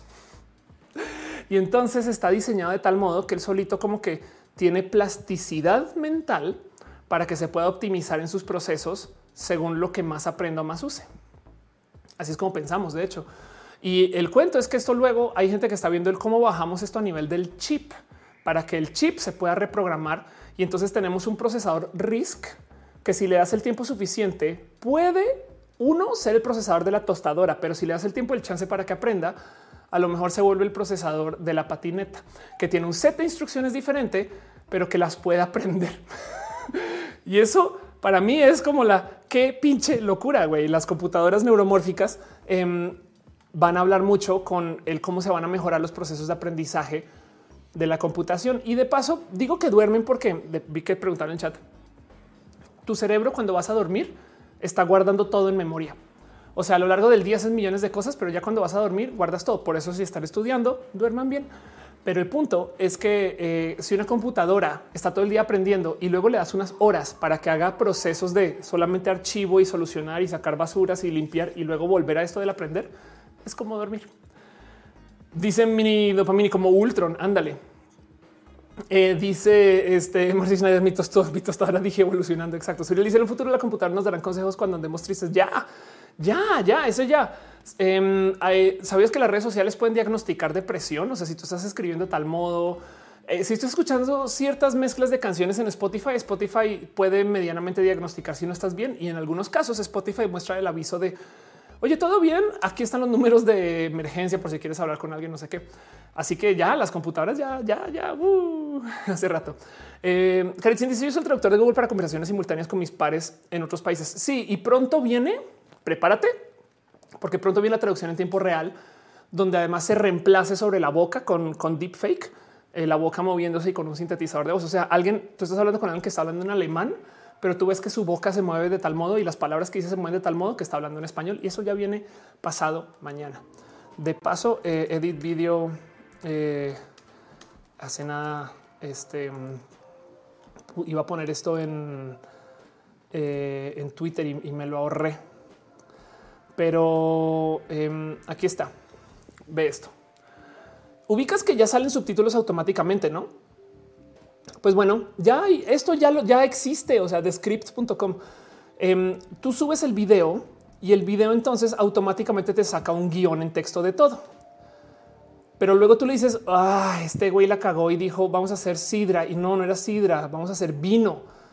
Entonces tú borras la palabra sidra, escribes vino y automáticamente usando deepfakes rehace el video y sintetiza tu voz y mueve la boca para que tú digas lo que ibas a decir. Entonces, en esencia, editando texto, puedes editar videos. Eh, script.com ya existe. Pues. Así que prepárate para que eso sea parte de las llamadas y esto venga por parte de la computación actual. No em, dice Cinta que de dónde aprende de sus usuarios y usuarias. Eh, dice yo soy el traductor, perdón. Em, dice este Robbie, Luisa dice eso. Los traductores también existe para lenguaje de señas. Ojalá. La verdad es que si ustedes siguen roja desde hace rato, desde hace como unos cinco mini rojas, yo ya estoy haciendo, estoy haciendo uso de una inteligencia artificial para leer lo que yo digo en roja y sacarlo como subtítulos. Google lo hace solito. Lo que pasa es que le toma un tiempo procesarlo. Entonces yo proactivamente voy, rento servicio de una inteligencia artificial que me escucha y me da todo el documento de subtítulos y lo subo de una vez a YouTube. Ahora, el tema es que eso después, el día de mañana, se podrá usar y de modos muy bonitos para que yo pueda también editar. Si metí las patas grabando, pueda yo editar el texto y listo, se acabó en vez de volver a grabar todo. Dijo, te dice lo que porque los deepfakes son los GIF como el de Scarlett Johansson. Eso ya sí, total. Matilda dice: Yo creo en el futuro ver un cubo de Rubik que se puede armar solo. MCode dice: eh, eh, Jan Lab que nos ayudó cuando nos sentimos mal. Anda. Eh, Mónica Gavinas dice: Eso ya existe y existe. Que además también piensan en eso. ¿Para qué necesito una persona que edite videos si yo puedo hacer grabaciones simples y editar textos? Saben, eso tiene implicaciones complejas. Em, del otro lado, hay mucho que hablar, pero bueno, el punto es que esto se va a volver aún mejor, porque la otra cosa, y con esto cierro todos los temas, eh, la otra cosa que va a venir a largo plazo es que las computadoras van a ser muy tremendamente buenas para aprender y se van a especializar en lo que aprenden, pero van a aprender sobre la marcha. Esto de paso, eh, quien está haciendo eh, computación neuromórfica, Intel. Así que vamos a ver si los procesadores de Intel de yo no sé, en 10 años, en 5 años, lo que sea, eh, van a tener esta capacidad de aprendizaje. Y esto entonces va a dejarnos muchas dudas acerca de qué es un procesador, no son cerebritos que puedes poner en varios lugares. A lo mejor los puedes unir y aprenden a trabajar o no. hay, hay, muchas dudas acerca de esto, pero esto, ¿por qué lo tengo tildado dentro de largo plazo y no mediano plazo? Y esto lo vi por ahí en entrevista y tienen todas las razones porque eh, todo esto de eh, la computación cuántica, la computación neuromórfica fue muy divertido de ver. El motivo por el cual sabes que esto no viene mañana es porque la gente que está trabajando en esto son físicos científicos y no son ingenieros de la computación. El momento que eh, la gente que estudió computación comienza a trabajar con esto, entonces ahora sí ya se va a volver productos. Por ahora sigue siendo ciencia en desarrollo y vamos a ver a dónde va a dar. Entonces con eso cierro un poquito el tema porque em, hay mucho aquí de lo que nos podemos imaginar de qué va a ser la computación en el futuro. Si es verdad, es más, voy a volverlo a poner porque no me dejo de sorprender que bajita la mano, Apple nos metió un iPad en las computadoras. Saben, esto todavía me rebasa. Esto es mi celular. Me explico simplemente que la pantalla que tiene ese celular es una pantallota y la pila es una pila inmensa. Pero ya, iPad, MacBook Air, iMac. Y eso se puede dar porque tenemos un cambio muy cabrón en el cómo se desarrollan los procesadores. Quería hablar de eso con ustedes, ver cómo se sienten, escucharles, les leo un poquito y nos vamos a lo próximo. Dice muy ciclo que existe la aplicación que traduce el lenguaje de señas. Eh, lo hizo una niña pequeña, qué chido. dice que me figuras públicas, yo no sabremos qué se dijo. No, sí, pues la verdad es que eh, adiós a la cancelación. Em, sí, es verdad. Eh, sí, de que dice siento que ni tan bajita la mano. Denis dice amo las pantallotas. Denis dice es genial. Justo en una especialidad de la carrera estoy en física. Sí, es verdad. Sí, estoy en física. Em, dice Oscar Urquía y mi comentario que dijiste ya te vuelvo a leer. Suriel Manuel Soto dice no sé si la tecnología tendría el potencial de ser paternalista, que limita el tiempo a alguien con adicción al celular. Ya, ya. Em, de hecho, eh, Apple tiene esta cosa que se llama screen time, que es el otro motivo por el cual yo me, me río de, de mí misma y del comentario de hoy posteaste esto vía web y según el celular.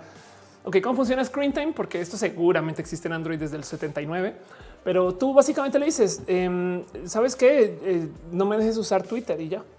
Y después de un tiempo te sale una notificación que dice, se te acabó tu tiempo y ya, no, ni modo. Puedes poner límites. El tema es que Ofelia, que se quiso, quien se quiso quitar una adicción a Twitter, no tuve ningún problema con cada vez que salía la notificación. Ah, bueno, no pasa nada. Abro Safari y seguía tuiteando desde Safari. Entonces hay un chingo de tweets que salen vía web que están desde el celular que no lo estoy usando porque estoy usando screen time, pero bueno, eso ya existe. Em, dice TikTok e dice TikTok e Instagram pueden configurar eso. Ándale. Eh, Fredo Mercury dice es básicamente como hacer el teclado más grande de los smartphones de tus padres. claro. Eh, dibujante dice me siento estafada. Uriel Montes dice Apple es horrible. Rex dice es un iPad Pro literalmente. O sí, claro, eh, el iPad Pro seguramente tiene la misma tarjeta madre, no más que no tiene el teclado, ¿no?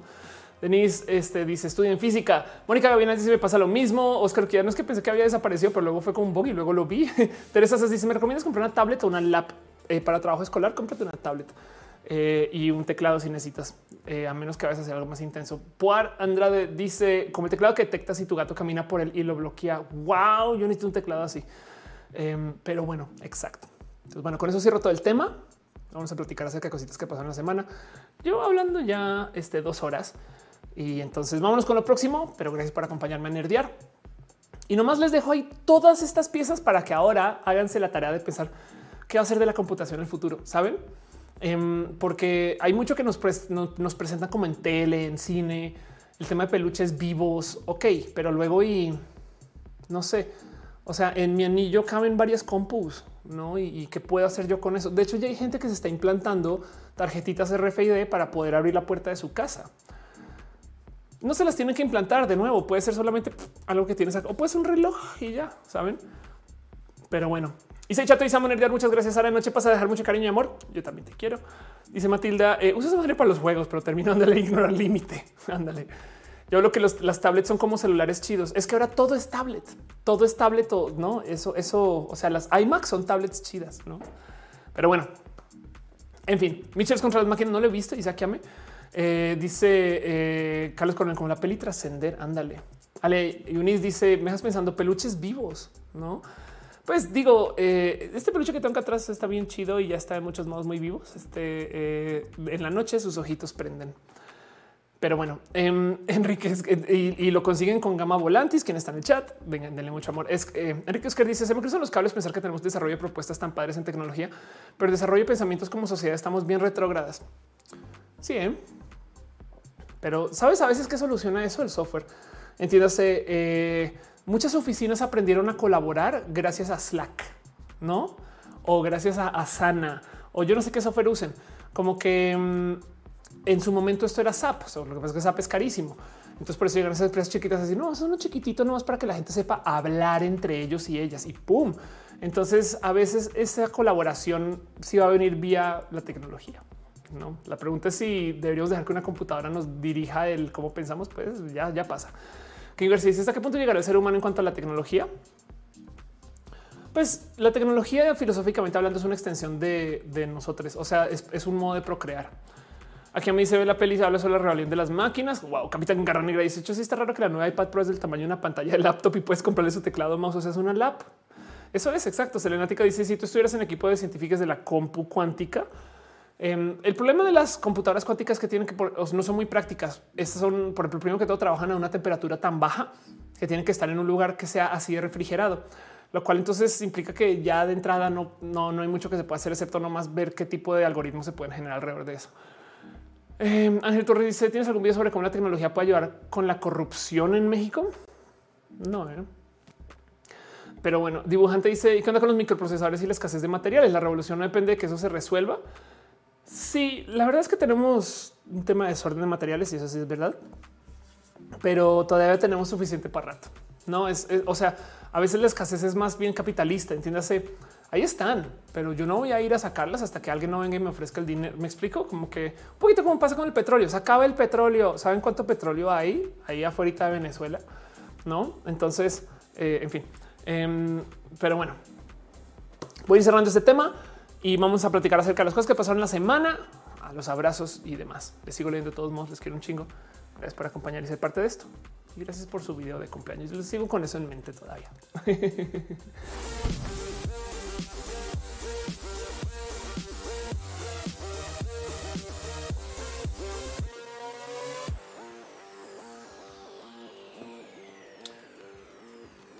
Cinco RJR estoy esperando las computadoras que usen los hologramas. Cosas que floten, ¿no? Como que yo le veo más futuro que floten en la mesa. Por ejemplo, le tengo mucho cariño a las Wacom no que tienen Wacom Touch, pues. Pero bueno, Matilda dice: ¿Crees que haciendo un espejo del iPad en la compu pasando es una tele por HM? Ya tengo una iMac casi. Eh, si es una iPad Pro, sí. A gente dice: Pásanos tu, tu código QI. Eh, te hablamos de eso.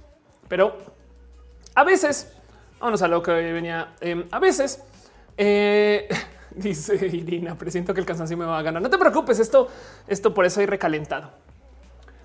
A veces pasan cosas en la semana, no siempre, pero cuando suceden yo me tomo el tiempo de irlas anotando lentamente para que luego cuando me sienta acá con ustedes pueda, hacerles un pequeño resumen semanal de cosas que sucedieron para esa sección que yo llamo abrazos distantes, ahora sin contacto por la salubridad. Y tengo muchas cosas que discutir con ustedes hoy, pero em, tengo dos temas en particular que me pidieron y entonces eh, eh, son temas complejos. Lo primero en, esto de rescatar todo lo que tengan que decir homosexual acerca de la vida, tengo un tema tan sensible que me da rudito. Pero resulta que eh, últimamente en la noticia se presentó mucho esto de hablar acerca de las identidades. Entonces vámonos a mundo LGBT dos segundos y platiquemos acerca de esto que pasó primero que todo con Angie. Angie, esto me escribió eh, Fer Calicho, que si no ubican es una persona súper cool, pero Angie eh, es esta persona que vieron en los medios, que en todos lados le presentaron bajo otro nombre, pero que luego dio una entrevista donde le preguntan por su nombre y a la mitad de repente dice, pero me llamo Angie. Y le preguntan, ¿quieres que te digamos otro nombre? Y dice, no. A los medios les valió gorro, gorro, pero siguió. Entonces hay mucho que hablar acerca de qué significa esto, porque primero que todo no se le puede entrevistar para preguntarle más un, pero eres trans o no o eres una persona de género fluido o solamente estás usando otro nombre y pronombres, porque hemos usado pronombres masculinos. Bueno, los debates que vi y platiqué con la gente que hablé, porque primero, primero fue Fer y luego se acercó tanta gente a decirme, pero si eso no es. Y entonces ahora qué significa? Em, no eh, eh, y transiciona, no transicionan tantas cosas. Lo único que dijo en la entrevista em, es esto: pide que se le llame Angie. Me trae muy malos recuerdos el nombre con el que se le fue asignado al, al, nacer. Entonces dice que le digan Angie en honor a su abuela, una hermosura de mujer. Es una entrevista muy seca esa, porque además los, el medio donde dice no me digas ese nombre y todo el mundo salió a decirlo.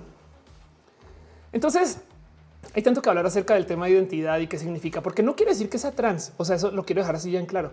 Simplemente que usa otro nombre y se puede llamar a una persona así Angie, pero por supuesto, por supuesto, no. Pero entonces esto ya lo estaba discutiendo por allá y de repente aparece esta, esta fina, compleja e imposible discusión. Y es que resulta que Humberta Marcelo Vázquez se registra eh, como candidata diciendo que es mujer. Y ahora tenemos todo un tema. Porque para, para el ojo no entrenado, lo que está sucediendo acá es que, pues en esencia, es un güey que quiere abusar de las cuotas de género. Y entonces dijo, ah, yo soy mujer trans. Y entonces esto es todo un tema porque eh, eh, ¿qué significa esto? Pues bueno, primero que todo, eh, meros días, bueno, no días, semanas antes se estaba presentando en entrevistas usando pronombres masculinos y nombres masculinos. Fue solamente que casual después de la presentación, perdón, casual después de la de que se inscribe, ahora es este Humberta. Y entonces acá tenemos tanto que hablar porque, pues primero que todo, ¿qué tal que sí, que sí sea trans? No, ahora, en mi opinión, y aquí estoy asumiendo género, y pues yo creo que es evidente, esa persona no es trans, es transa. Pero la otra cosa que hay que platicar acá es un, no puede ser que una persona como Humberta se vea así. Pues sí, claro que sí. Saben, el verdadero problema acá y el por qué esto es fino y complejo es que para poder eliminar el abuso, Em, eh, de, lo que está sucediendo acá, en potencia se va, le va a dar en la madre a la gente trans. Y es posible que sea el por qué lo hace, ¿saben? O no. Capaz y sí. Me encanta sobremanera lo que hizo Homosensual. Homosensual la tomó, fue tan, tan inteligente. Es un, yo siempre he dicho esto, si alguien se quiere hacer pasar por mujer para abusar de alguna de estas cosas, ¿no? Pues entonces, pues que se atenga a todo lo que viene detrás del ser una mujer trans. No, o sea, de entrada la nota fue, vean esto, acusan a candidata Humberta de no ser mujer, ¿no? Qué pinche modo tan listo de redactarlo. En vez de vato abusa, no sé qué. Ah, no, dijiste que eres mujer, pues ahora te vas hasta la cocina. Este, ¿me entiendes? Pues digo, estoy siendo misógina por eso. Pero el punto es que todo, te la echas toda, güey. Y ahora, ahora sí, no, la candidata. Sí, claro, eso de así se registró. ¿Cuál es el problema acá? que el INE permite que esto se haga porque quieren apoyar a la gente trans. Pero del otro lado, em, el motivo por el cual esto es complejo es porque en el estado en el que está, que no sé cuál es de paso, em, pero en el estado así, eh, San Pedro, San Pedro Jicayán. Esa es su eh, presidencia municipal por la que es por la que va. Pero bueno, el, el estado en el que está no puede cambiar sus documentos porque no hay ley para ese cambio. Entonces, si hay una plática que tener aquí es de la de cómo no ya debería de ser nacional el que tú puedas cambiar. Saben como que si vamos a, sacarlo acá, pues yo creo que vale la pena poner presión para que existan los procesos de cambio de documentos, porque una cosa es ir y registrarte como candidata, otra es ve y cambia todos tus documentos, lo cual implica que tienes que cambiar tu licencia, tu pasaporte, tus registros con todo tu partido, em, tus tarjetas de crédito, tu cuenta de banco, todo eso. Y luego ve con el INE. ¿Me explico? como que siento que si la ley de cambio o resignación genérica en documentos fue una realidad nacional, entonces el INE bien podría decir, pues sí, o sea, que llegue cualquier trans y ya. Aún en las Olimpiadas piden que ya hayas vivido como el género asignado con el que te registras por un tiempo y creo que es como de un año, que es cruel, pero no tanto. En este caso literal es como un, me desperté hoy, me va a registrar así y se acabó. Quieren apoyarme, queda claro. Pero yo creo que si hay algo que rescatar aquí, Alejandra Zavala deja un abrazo financiero. Muchas gracias. Muchas gracias. Yanko Abel se encuentra en Oaxaca. Ándale. Eh, si hay algo que rescatar acá es que eh, esa ley no es nacional. Saben el tema de cambio de, nombre y demás, porque de resto la verdad es que eso es bien complejo. Pero quién soy yo para decir que esta persona no es mujer? Me explico. Ese es el punto que es bien fino y complejo de discutir porque eh, el INE la verdad es que está actuando bien Lo que sí está cabrón es que pones una ley así para ayudar a las seis personas trans y ahí van los cabrones, no también. Pero bueno, y dice el es que se siente más como una burla que como algo positivo que eh, poca abuela que hagan eso. Sí, de acuerdo, total. Es que por eso digo que esto es complejo y, con, así con eh, pincitas. Por ejemplo, Plaqueta eh, se quiere ir en, va a ir, no, no se quiere, va a ir en drag a votar, no como drag king, que por un lado me parece lo más divertido del mundo y aprecio. Y luego el otro día yo pensaba, pues sí, claro que Plaqueta puede hacer algo así porque tiene privilegios cis. Em, pero bueno, que lo haga, no? O sea, como que ojalá y despierte mucha plática, no? Como que, pues claro que o sea, eh, a mí me, cuesta mucho desde lo interno poder desarrollar las agallas para poder ir a votar porque sé que van a juzgar, no sé qué. Y pues Plaqueta no va a traer ese tipo de miedo, aunque igual y sí, yo no sé quién soy yo para, para juzgar a alguien que está pasando por temas identitarios. Entonces, está complejo de desarmar, pero, pero me gusta mucho el cómo lo tomó homosexuales de si dijo que es mujer, entonces ahora mujer para todo, güey, y que se aguante, no es un Berta y así es tal cual. dice Capitán Carnegie que espanta. Fernando Cernas dice, como tú curioso, el primer presidente de México se puso nombre Guadalupe Victoria. Jorge Torres dice, cómo aplicar la cuota de género para los no binarios, que no son hombres o mujeres. Sí, claro, total. Pues nada, eh, la gente no binaria no está considerada en eso, supongo. No sé, honestamente no sé.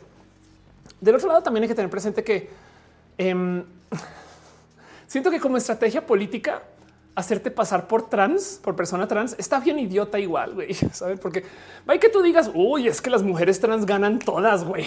No, ¿saben? Como que igual y, igual y logra su registro. ¿Me explico? Porque la cuota. Pero buena suerte con todo lo demás, ¿no? Como que em, no es exactamente aventajarse el ser una persona trans. Entonces, del otro lado también está bien idiota desde su estrategia. Pero es complejo porque ¿qué hacemos con Angie? ¿Qué hacemos con Humberta? No, y, queremos mantenernos siendo personas incluyentes y que entendemos que hay gente que está haciendo esto por transar. ¿Y dónde está el hilo o, el corte para separar el abuso de eh, este? Que bueno, en este caso más fue solamente un candidato, no? Pero como sea, para separar esto sin quitarle derechos a la gente trans, no? Pero bueno, y Chato dice, obviamente que la comunidad va a recibir compras abiertas a quienes identifiquen así, pero no creo que sea justo que al rato sea una farsa, que quién sabe que se le tire más hate a la comunidad. Sí, total. Este dibujante dice, registrar como mujer, nada puede mal ir, sal. Ándale. Eh, dice, en esas elecciones simplemente el protocolo trans para evitar malos tratos. Irina dice, en México se usan nombres típicamente femeninos como nombres de hombre, mujer, eh, así Guadalupe, María Concepción, Rosario, ándale. Baruch Madre dice, pero Guadalupe es un nombre sin género. Jorge Torres dice, ah, ya, te, había leído el tema de la gente no binaria. Fernando Cernas dice, como dato curioso, el primer presidente ya te había leído también. Y dice Baruch, en las Olimpiadas además te piden año de tratamiento hormonal. Sí, exacto. Exacto, sí, total. Pero bueno, ahí les dejo esa noticia nomás para platicarlo un poquito porque yo sé que va a pasar lo siguiente. La gente de la comunidad LGBT va a salir a decir estás abusando y no sé qué y demás. Y con toda razón sí está abusando. Em, pero también las TERF, ¿no? Entonces yo quiero rescatar de acá. O sea, quiero dentro de este mierdero sacar el hilito así del tema que verdaderamente hay que hablar, que es que no tenemos una ley nacional de reasignación sexogenérica en documentos. Si tuviéramos esa ley, deberíamos hablar de esto. Si tuviéramos esa ley, entonces ese sería el requisito para que se registre como mujer. Porque entonces ahora la apuesta es mucho más alta, porque si tiene que hacer su cambio en documentos, tiene toda una horda de trámites que vienen atrás que implica que realmente sí quiere hacer esto, ¿saben? Y entonces ahora sí puedes confiar dentro de los sistemas del gobierno para los procesos de ese tipo de cosas, ¿no? Como que eh, eh, siento yo que por ahí podría ir. Pero bueno, eh, Rollo le gusta mis botitas. Muchas gracias. Hubiera echado poquitito maquillaje. Pues sí, pero el maquillaje no te hace mujer. Pero entiendo tu punto. Suril dice ese tipo de cosas me preocupan porque le dan armas a los antiderechos. Sí, no, bueno, prepárense a que esta cosa se vuelva, se vuelva loquísima. En fin, ahí les dejo eso. No me quiero aclarar mucho más en ese tema. Solamente sepan que eso sucede. Otras cosas que pasaron esta semana. Eh, esto, esto, perdón. Estoy bien, estoy bien loca de cómo elijo mis temas, pero después de hablar de un tema así de complejo, el otro tema que tengo para compartirles es que al parecer resulta y ya hay más evidencia de cómo los tiburones sí tienen eh, eh, cálculo de posición usando el campo magnético de la Tierra. ok, ok, me voy a desenredar un poquito con esta. Esta es la nota. Los tiburones utilizan el campo magnético de la Tierra. Primero que todo, y el por qué esta nota me saltó es porque dicen como un GPS para navegar. Querida gente de, de Brief, que güey, voy a yo, yo no sé de qué generación sean ustedes, pero si un tiburón usa el campo magnético de la Tierra, entonces es más probable que la use como una brújula, no como un GPS, güey. Pero el punto es que el motivo por el cual esto me parece una noticia interesante es porque, eh, y lo llevo hablando a lo largo de varios rojas, cada vez aparece más evidencia de cómo los animales y al parecer los seres humanos también tenemos una capacidad de hacer uso del sentido magnético. Sobre todo en humanos es muy fino, pero ahí está al parecer. Cada vez aparece más evidencia. ¿Qué quiere decir esto? Que este cuento de no es que yo sí me ubico muy bien y no sé qué, yo sé dónde está el norte, todo eso. Igual y si puede ser parte de algo fisiológico y cada vez encuentra más información. Entonces el que los tiburones lo usen me parece espectacular porque pues es, digo, saben, es como que más evidencia de que esto se afecta. Y pues sí, claro, no nos ponen a vivir una roca que tiene un campo magnético inmenso que pues mueve una cantidad de cosas en donde vivimos. Pues claro que a lo mejor nos va a mover el cerebro que tiene procesos eléctricos, ¿no? Pero bueno. Eduardo dice soletita arriba, sí parece una brújula, la verdad. Anda. Eh, por Andrade dice: ¿Será por eso que les gusta morder cables? Puede ser, puede ser. Quién sabe. Mónica Gavilán dice la intuición. ¿Quién quita? Exacto. Pero bueno, ahí se los dejo nomás. Es una pequeña mencioncita. Por eso es un abrazo, una cosa chiquita. Vamos a lo próximo. La otra noticia que tengo para ustedes es esta nota estadística que está bien cocu. Habla acerca de la viralidad y eh, son estos datos que salen porque ya somos personas más sofisticadas dentro del mundo del análisis de lo que tenga que ver con todo aquello COVID. Y es que resulta que ya toparon que solo el 2% de las personas que dan positiva por el por el SARS COVID, o sea, solo el 2% de la gente que da positiva con el COVID portan el 90% de todo el virus que circula en las comunidades. O sea, eso no quiere decir que hay 2% de personas que sean bien culeras, no? Y un poco sí, pero no. Habla más acerca de la viralidad. Mejor dicho, gracias a 2% de las personas positivas que puede ir cambiando, no sale uno, entra otro, no gracias al 2% de las personas que ha positivo. Ese, ese virus que pasó por ese 2% de gente llegó al 90% de las otras personas. Saben como que podemos rastrear el 90% de todo el COVID a un grupo de personas que son solo el 2% de toda la gente que se ha infectado con COVID. El problema es saber cuáles, cuáles son esas, dos, esas personas. Y habla un poco acerca de la viralidad, porque, por ejemplo, no se sabían, y esto también es un estudio que estaba pensando también dedicarle un roja solo a esto, pero también apareció esta estadística. Se puso a analizar todas las publicaciones de los temas de antivacunas en Facebook. Todas, todas las publicaciones de los temas de la gente antivacunas en Facebook. Y resulta que 12 personas son las personas influencers, por así decir, quienes han generado la gran mayoría, que en este caso, si mal es dos tercios de la información eh, de todo aquello que tenga que ver con lo antivacunas. Entiéndase, son 12 personas quienes han hecho todos los memes, posts, datos, publicaciones que se comparten tanto que esas 12 personas representan más de dos tercios de toda la comunicación del mundo del tema del eh, ser antivacunas. Ahora, a diferencia del 2%, del 2 de, eh, de la gente del COVID, en este caso sí se sabe quiénes son esas 12 personas. O sea, tipo, si logramos eliminar esas 12 personas, sacaban dos tercios de la información del COVID. Y entonces esto tiene que ver con, de nuevo, la naturaleza de la viralidad. O sea, si un influencer dice algo y mucha gente lo ve y luego esa otra gente lo ve y luego esa otra gente lo ve, podemos culpar a una persona por publicar un mensaje que se volvió muy viral. Claro, cualquier lady, una persona subió el video original. A esa persona la podemos culpar de haber subido todo. Saben? Pues bueno, lo mismo, no como que entonces la nota la nota lo que les quiero compartir hoy es esto. El 2% de las personas que han positivo por SARS-CoV portan el 90% del virus que pasó por las comunidades. Entonces, pues bueno, ahí se los dejo. No más dice Alia, 12 personas entre ellas Pati Navidad. Es posible, sí, es posible que Pati sea una súper difuminadora de antivacunas. No, en fin, Pero bueno, dice Abel Ordaz, 12 personas como el número de apóstoles, coincidencia. Ana María Romero dice, ¿cómo eh, poner un tema en roja? Es súper. Eso es para la población trans. Escríbeme si quieres en Twitter o si quieres ponlo acá y dime y, yo le voy tomando notas. Pero bueno, em, dice Oscar, está retrocediendo el virus. El virus sí está retrocediendo por el tema de las vacunas, pero falta. Eh, no hemos llegado a inmunidad, pero ni de lejos.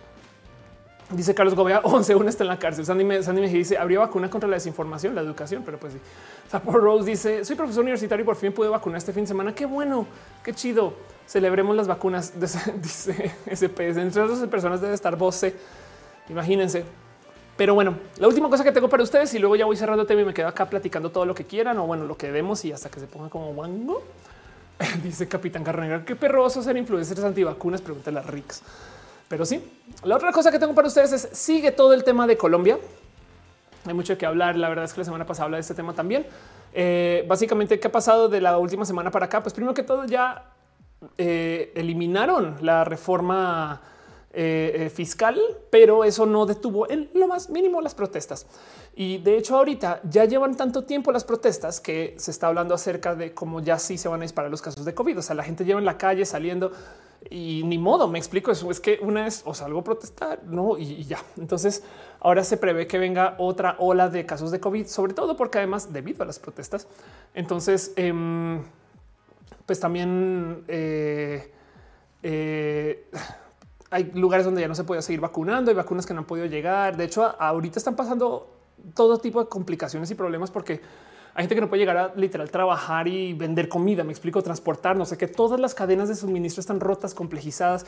Eh, eh, hay gente que, a propósito no está entregando todo tipo de cosas. Entonces, entre eso, pues por supuesto que las vacunas, las que se están poniendo ya ni siquiera.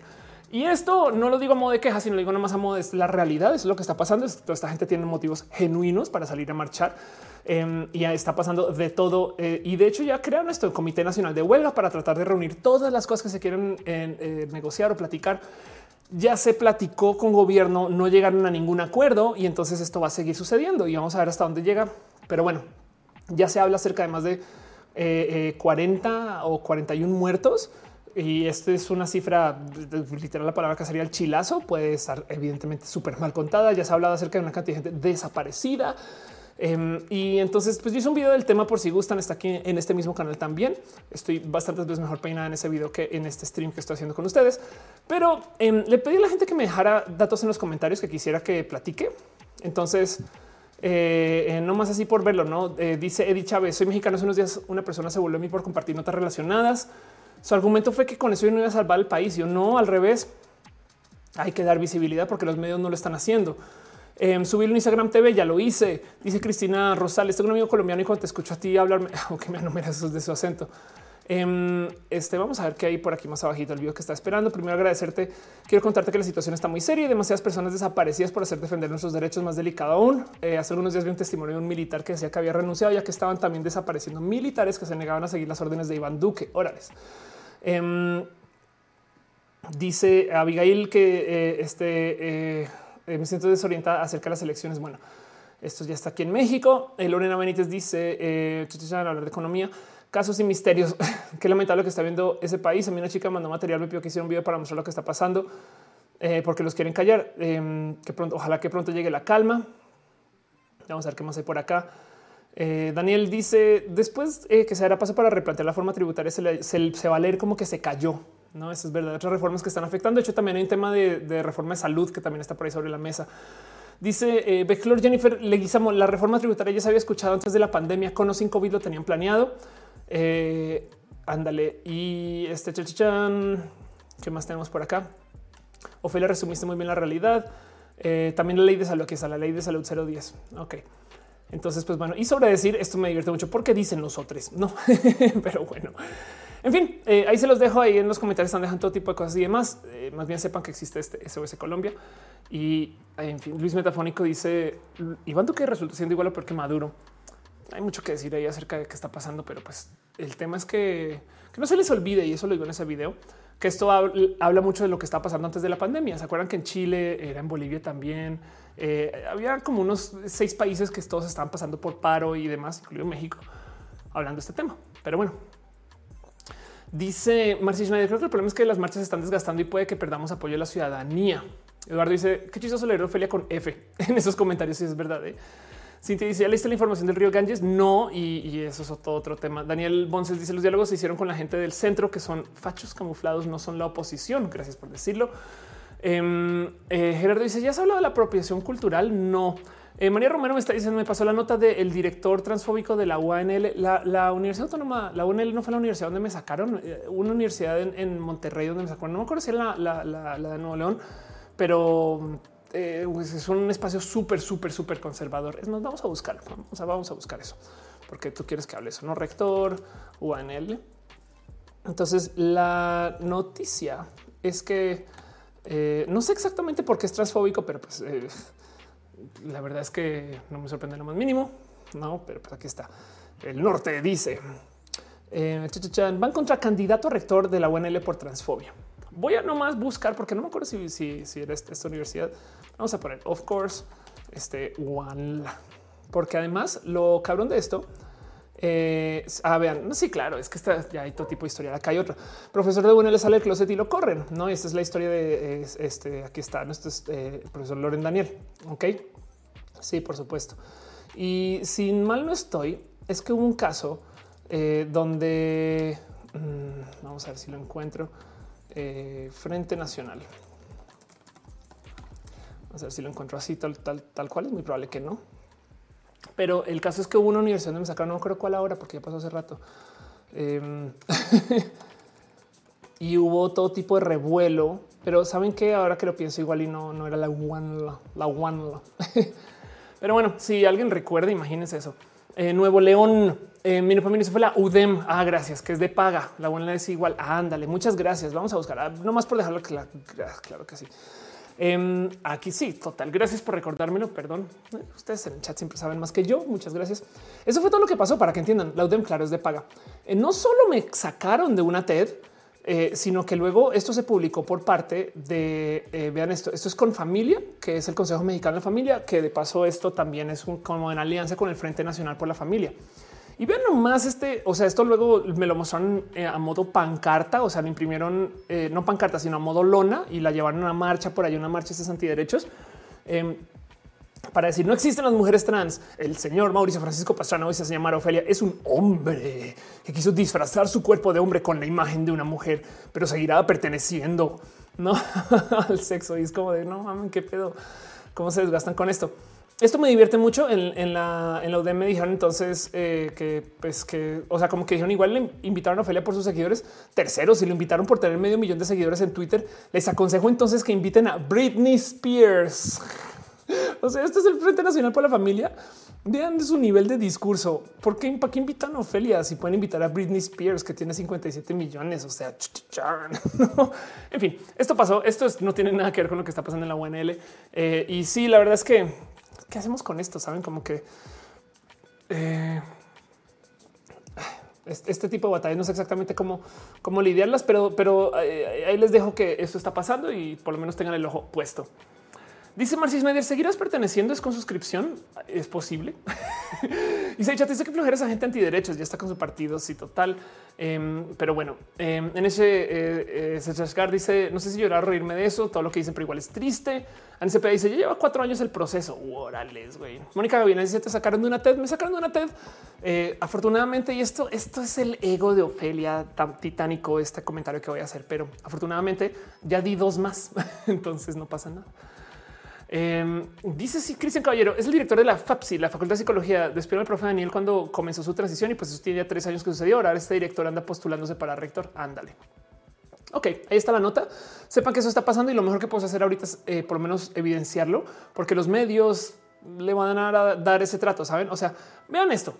Esto es un medio que se van contra candidato a rector. Saben?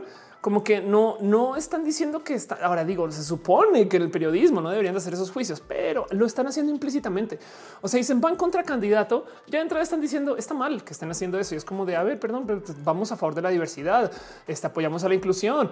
No sé, millones de cosas. No, entonces los medios definitivamente no nos van a poner en buena luz y así las cosas. Pero bueno, vamos a hacer algo. Se acaban los abrazos de la sección de abrazos, porque los abrazos nunca se acaban. Vámonos más bien a, no, preguntas y respuestas de todo lo que quieran. Les leo en el chat. te está por ahí. Besitos. Gracias.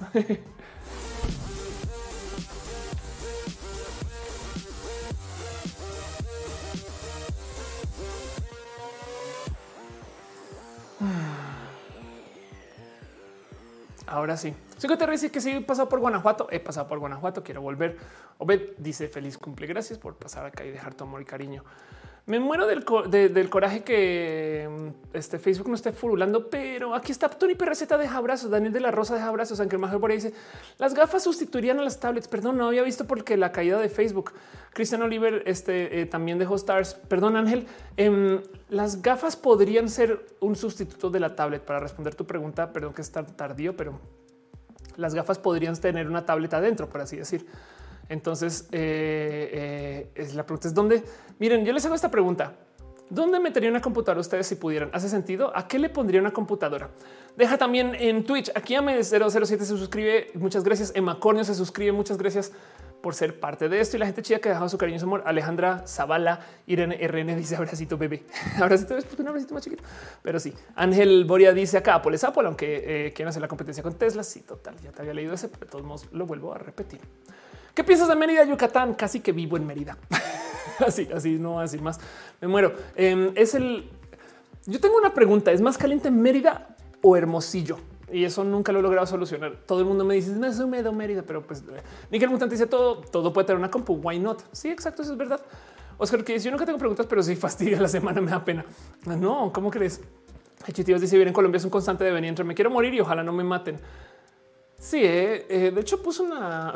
Esto me dio mucha risa. No sé si Mar sigues por acá, pero puso un tweet por ahí em, donde estaba hablando acerca de eh, a ver si lo encuentro. Está hablando acerca de eh, un cruce. O sea, leí retuita a alguien que se topó que había un cruce que daba luz verde a los coches y a la gente al tiempo. Saben como que salía la luz verde para ambas personas al tiempo. Entonces puse como güey, test your mind. Güey, quién es más cool, el coche o tú? Em, aquí está. Y entonces me dio mucha risa porque, pues de entrada, no que gane el mejor, no? Y justo dice acá este eh, eh, Aaron vive en Latinoamérica es nivel hardware. Y sí, es que el cuento es este. Ambos están dando la luz verde. Y pues un poco ¿eh? estamos, estamos en modo legendario ¿no? en Latinoamérica. Don Oscar dice que compu para diseño gráfico me recomiendas una compu en línea. ya después del roja de hoy, em, la verdad es que al parecer la gran mayoría de todas estas herramientas de diseño se volvió un estándar eh, de cosas con Adobe. Entonces da la misma que ya no, tiene que ser una compu con Apple lo que sí te voy a decir es esto. Aunque tengo compus, o sea, digo, este show lo patrocina este del no digo, más, bien me prestan a compu, pero pues eh, sí es verdad que las compus de Apple están hechas si más si las cuidas, pero, pero duran un chingo más porque como que como tienen menos cosas que le salen, menos botoncitos que presionar, menos sabes, como que menos cosas, punto. Entonces, como que hay menos cosas que se rompen. Ahora, el rollo cuando se rompen es todo está integrado. Entonces, es como que puedes cambiar la pantalla sola. Sino, ah, la pantalla, el procesador de la pantalla, no sé qué. Pero bueno, dice Marcis Snyder, imagínate en Latinoamérica y ser trans eso ni Dark Souls total. Em, Eduardo dice, ¿harías un video de los trofeos que tienes atrás? Debería, ¿eh? Igual en TikTok quizás. Eh, Backmota dice, para diseño gráfico ahora el estándar en Figma funciona 100% en web, pero se necesitas por lo menos 16 de RAM. Qué chido. Ándale. Ay, ay, ay. Dice Backmota, me acuerdo que mis maestros me tiraban a loco por llevar un iPad en lugar de libretas hace 11 años en la universidad. Ahorita, ¿qué pensarán? Yo creo que igual. Yo creo que todavía hay profesores que dicen cosas como nunca tendrás una computadora contigo. Y se Chato dice mi gato se encargó de estrellar el cristal de mi Mac. No preguntes cómo. wow. O Beto Ruco dice cómo decías que poner en cada red social. Em, cada red social tiene una audiencia diferente y un motivo diferente de existencia para mí y en general. Entonces, eh, por ejemplo, en Twitter, como comediante, yo volví Twitter mi espacio de prueba de chistes. Lo que pasa es que luego, sobre todo este, este último año y medio, entré a discutir. Yo tenía una regla de no discutir, de no meterme a hablar de las cosas negativas y ya. Pero después de las terfas ya no pude. Entonces ahora ya es un hecho que sí entro y discuto y peleo y, entré en ese juego. Pero, por ejemplo, eh, en Facebook básicamente reposteo contenido en otros lugares. En Instagram trato de buscar contenido em, que se trate acerca de eh, lo personal, sobre todo en las historias. Y en Twitter Estoy más bien buscando hacer contenido cómico para trabajar mi comedia, también noticias y demás. Pero eso sucede porque es que Twitter tiene, miren, Twitter es tan inmediato que yo puedo poner el mismo tweet en la mañana, al mediodía, en la tarde y la gente no se da cuenta y no se tiene que dar cuenta. Es que uno entra a Twitter y, salen, saben como que la vida de un tweet es esto. Mientras que la vida de un post en Instagram, todavía hay gente que me está dejando likes a una foto que publiqué hace dos días, ¿no? Entonces, yo sé que Twitter de vez en cuando va a rescatar esos tweets viejos y los va a volver a mostrar, pero, pero Twitter es así. O sea, hasta, me sorprende que no borre tweets. Pero bueno, dice Suriel, aquí en la no se sobrevive. Importante es divertido discutir con terfas. Porque son muy tontas. que de Lund dice hay una libreta para apuntes que solo tiene un par de hojas, se digitalizan y puedes editarlas en línea. Wow. Eh, Mini dopamina dice tienes Reddit. Sí, Reddit es mi superpoder. Ofelia, ¿cómo sabes tanto? Reddit. Ofelia, ¿cómo preguntaste? Reddit. Ofelia, ¿dónde aperio? Reddit. Ofelia, ¿dónde salió ese meme tan cool? Reddit. Fin. o sea, con decirte que estoy en México.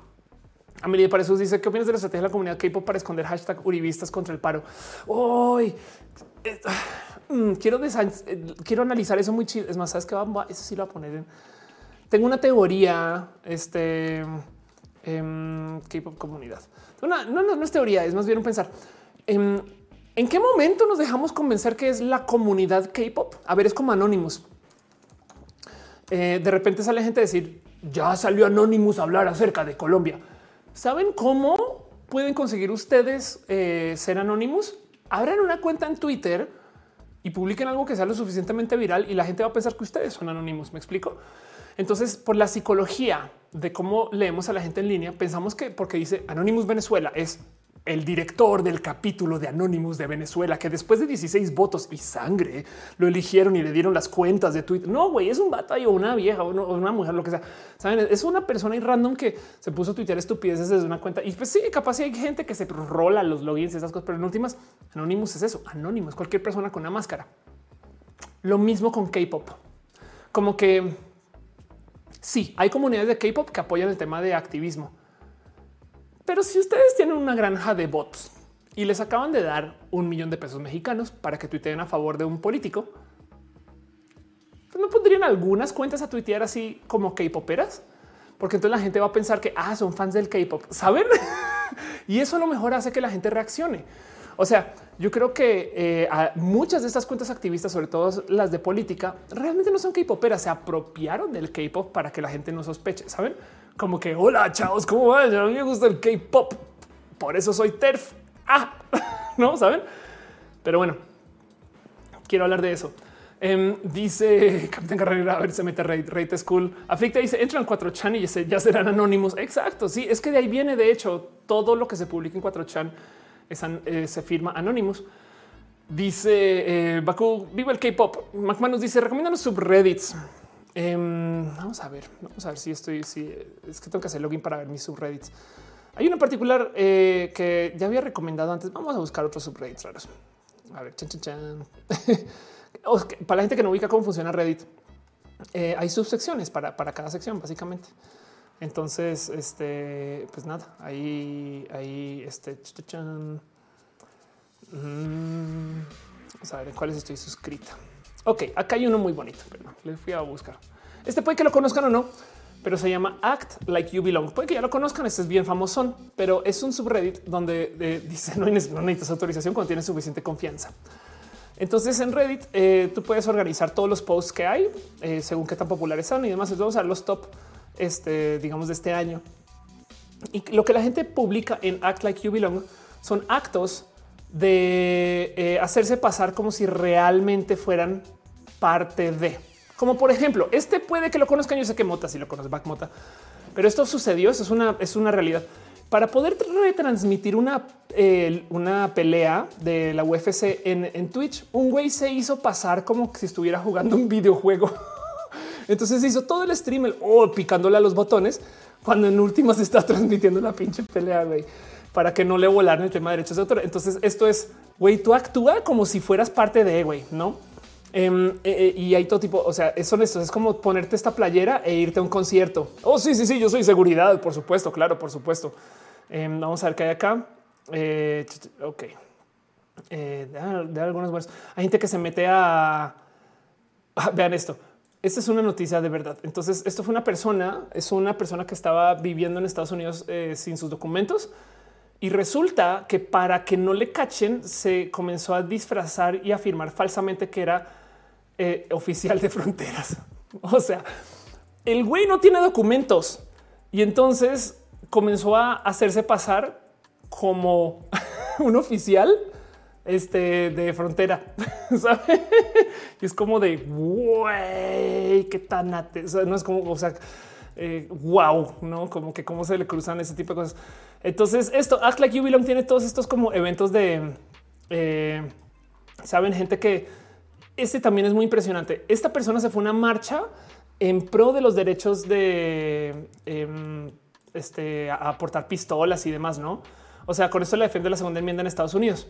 Y entonces ahí tienes estas personas que se van a marchar con sus pistolanes y sus rifles y no sé qué. Y este güey se fue con sus pistolitas Nerf. Porque dice, oh, sí, sí, sí, yo, yo estoy defendiendo mi derecho para poder portar armas, güey. en fin, Act Like You Belong se lo recomiendo. Es la pinche cosa más chistosa del mundo porque es pura banda que no debería de estar ahí, güey. O sea, es como tú qué haces ahí y ahí está así muy casual, güey. Em, eh, también esas personas que tienen como chalecos eh, reflectivos. Em, vean esto. Em, se pusieron sus chalecos. Esto lo hacen a cada rato y se fueron a mover como cosas y, se hicieron pasar como empleados de Walmart. ¿Por qué? Porque pueden, güey. Entonces entran a las bodegas por allá atrás. Oh, sí, sí, yo trabajo acá, por supuesto. Claro que sí, sí, sí. No, no, no, y ahí les dejo. Act like you belong. No me da mucha risa todo esto. Em, dice Alejandro, ¿has fijado en Twitter hoy roja mañana? Sí, como dice en la tienda del vecino, hoy no dio mañana. Sí, ahorita lo cambio apenas salga algo más. Em, dice Capitán Garranera, ¿conoce la app de Shinigami Ice? Hablemos de eso. Claro que conozco la app, por supuesto.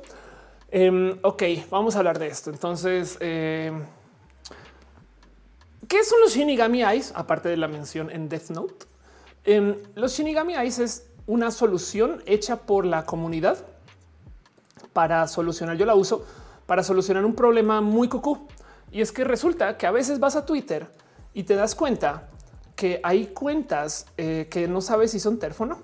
Por ejemplo, si ustedes buscan, hay colectivos feministas como Marea Verde MX y como este Marea Verde eh, MEX. Ok, entonces tenemos Marea Verde, Marea Verde MX y MX Marea Verde. Entonces tenemos un problema porque eh, cuál una de esas yo sé son TERF, saben? Así que hay un plugin que se llama Shinigami Eyes, los ojos del Shinigami, que lo que hace es que tú le dices, ok, esta cuenta, em, a ver si no me han bloqueado, em, aquí, pero brujas del mar. Cuando yo la busco, eh, creo que estoy bloqueadísima. Si yo la busco, el plugin lo que hace es que me pinta todo en color rojo si estoy bloqueadísima. Eh, ¿De qué cuenta no estaré bloqueada? Bueno, hagámoslo al revés. Eh, en FGM. Eh, depende de la cuenta. Es que porque no estás funcionando aquí. Shinigami chan exclude from dark mode. A ver si esto funciona. Eh, no está funcionando acá ahorita, pero el punto es que te pinta las cuentas de verde o de rojo si son trans incluyentes o transodiantes. Se ve chistoso porque está funcionando acá a la izquierda. A lo mejor es porque eh, tiene algo que ver con el plugin que estoy usando ahorita para oscurecer o porque estoy transmitiendo. Pero sí que Shinigami es lo que hace es que te dice eh, esta cuenta es trans friendly. No, así se ven. Entonces la gente que apoya de repente está leyendo Twitter y te pone en rojo las cuentas que son trans excluyentes y te pone en verde la gente que es trans incluyente.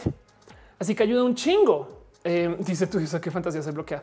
Em, sí, ayuda un chingo porque sabes eh, eh, automáticamente que alguien es TERF o no saben como que de repente estás leyendo y, te topas eh, este, que una cuenta es o no es. Digo, no está funcionando en esta compu per se, pero en mi Mac funciona espectacular. Y entonces es un plugin, es un plugin de Chrome, eh, Shinigami Eyes, y, le ayuda para solucionar. Y luego ustedes pueden reportar también, ah, sí, esta persona, esta cuenta es TERF, ¿saben? Y esta no. Y ya, ayuda un chingo. Shinigami Eyes, eh, plugin Chrome, lo recomiendo. Em, Ah, vean, vean, por ejemplo, aquí sí está funcionando. Ok, Shinigami Ice aquí dice. Ahora, ¿qué pasa yo acá? Porque también funciona por fuera de Twitter, ¿eh? Brujas del Mar, ¿no? Les busco y vean, chequen como Brujas del Mar me lo pinta en rojo, porque ya reportaron la cuenta de Twitter y la cuenta de Facebook. Entonces, digamos que yo voy a leer algo, ¿no? Ah, es que me dijo no sé qué, no sé qué, Brujas de la Sal, em, este, que es un, que es un colectivo que no sé mucho de Brujas de la Sal y entonces, ¿por qué no aparecen?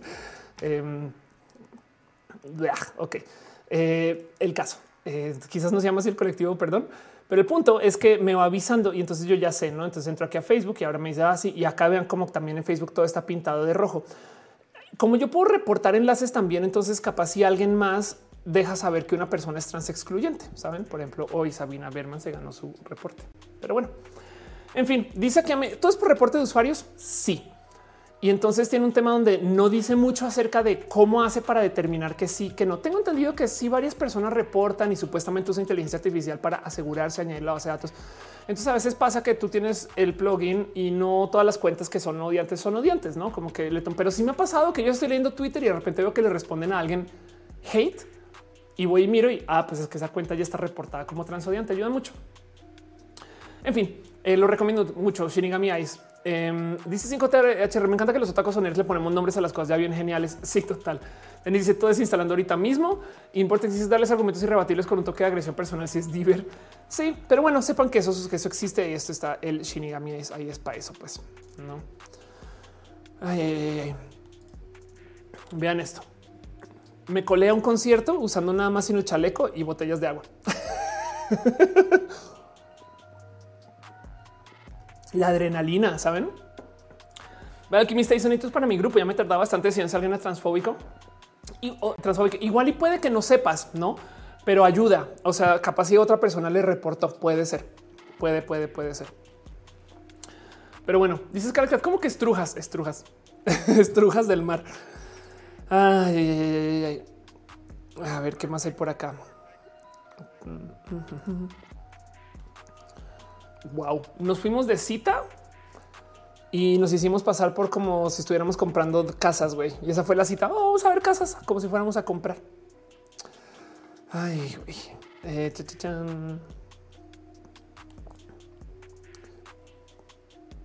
wow. Ok, ahí les. Qué locura. Vean esta foto. Eh, entré, este güey se coló a la foto de, del año escolar, güey. No va a esa escuela, solamente llegó en bici y dejó que se tomara la foto y dice, oh, sí, sí, sí, no, no yo, yo estoy aquí en la clase tal, tal, tal. y listo, güey, ahí está, ¡pup! sale en el anuario, güey. En fin, Um, Denis dice estrugas del mar. Exacto. Eh, Iga dice que una idea por una cita. Sí, total. Suriel Manuel dice: ¿Sabes tu tiempo en Twitter? Eh, valió la pena bloquear muchas cuentas TERF. Sí, Misael dice: ¿Cómo puedo desarrollar mis habilidades de comunicación tan genial como tú? a las malas. Em, nada, yo la verdad es porque las ensayo para roja. Me explico, tengo una excusa y agradezco mucho para eso, la neta. Pero bueno, mm, ¿qué más tenemos por aquí?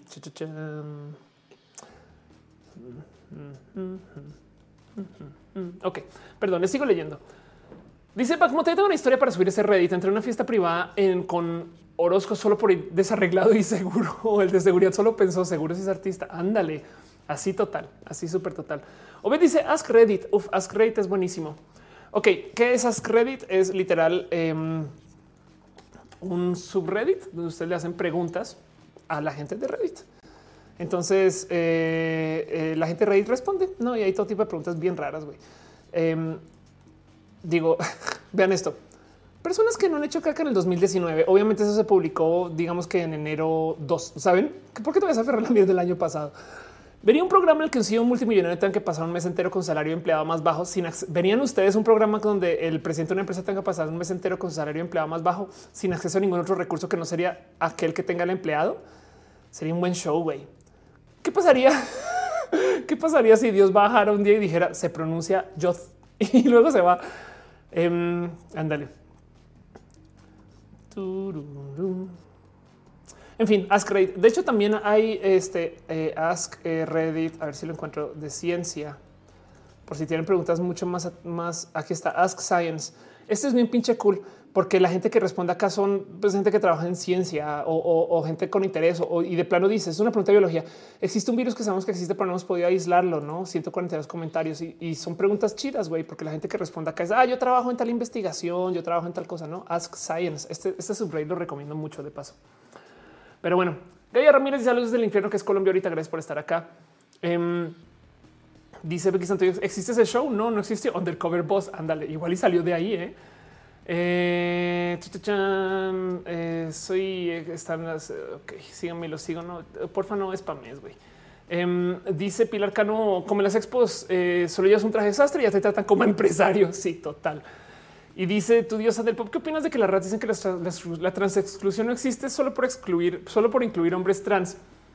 Obviamente se están haciendo las idiotas, em, o sea, están haciendo gaslighting porque no incluyen a los hombres trans, no los consideran hombres. Me explico las consideran mujeres y entonces están siendo transfóbicas igual. Eh, incógnito, ándale. Sancoco dice es unas ratas bien extremas. Eh, Sandy Mejía dice las principales publicaciones con imágenes de Act Like You Belong. Veo que mayormente son personas blancas. Pues, pues es verdad, no es parte de su privilegio, supongo. Aunque habrá un espacio de Act Like You Belong donde, en fin. Em, dice eh, Tamo, dices en la sección de comentarios. Te dejé en YouTube mientras me bañaba. Pregúntame.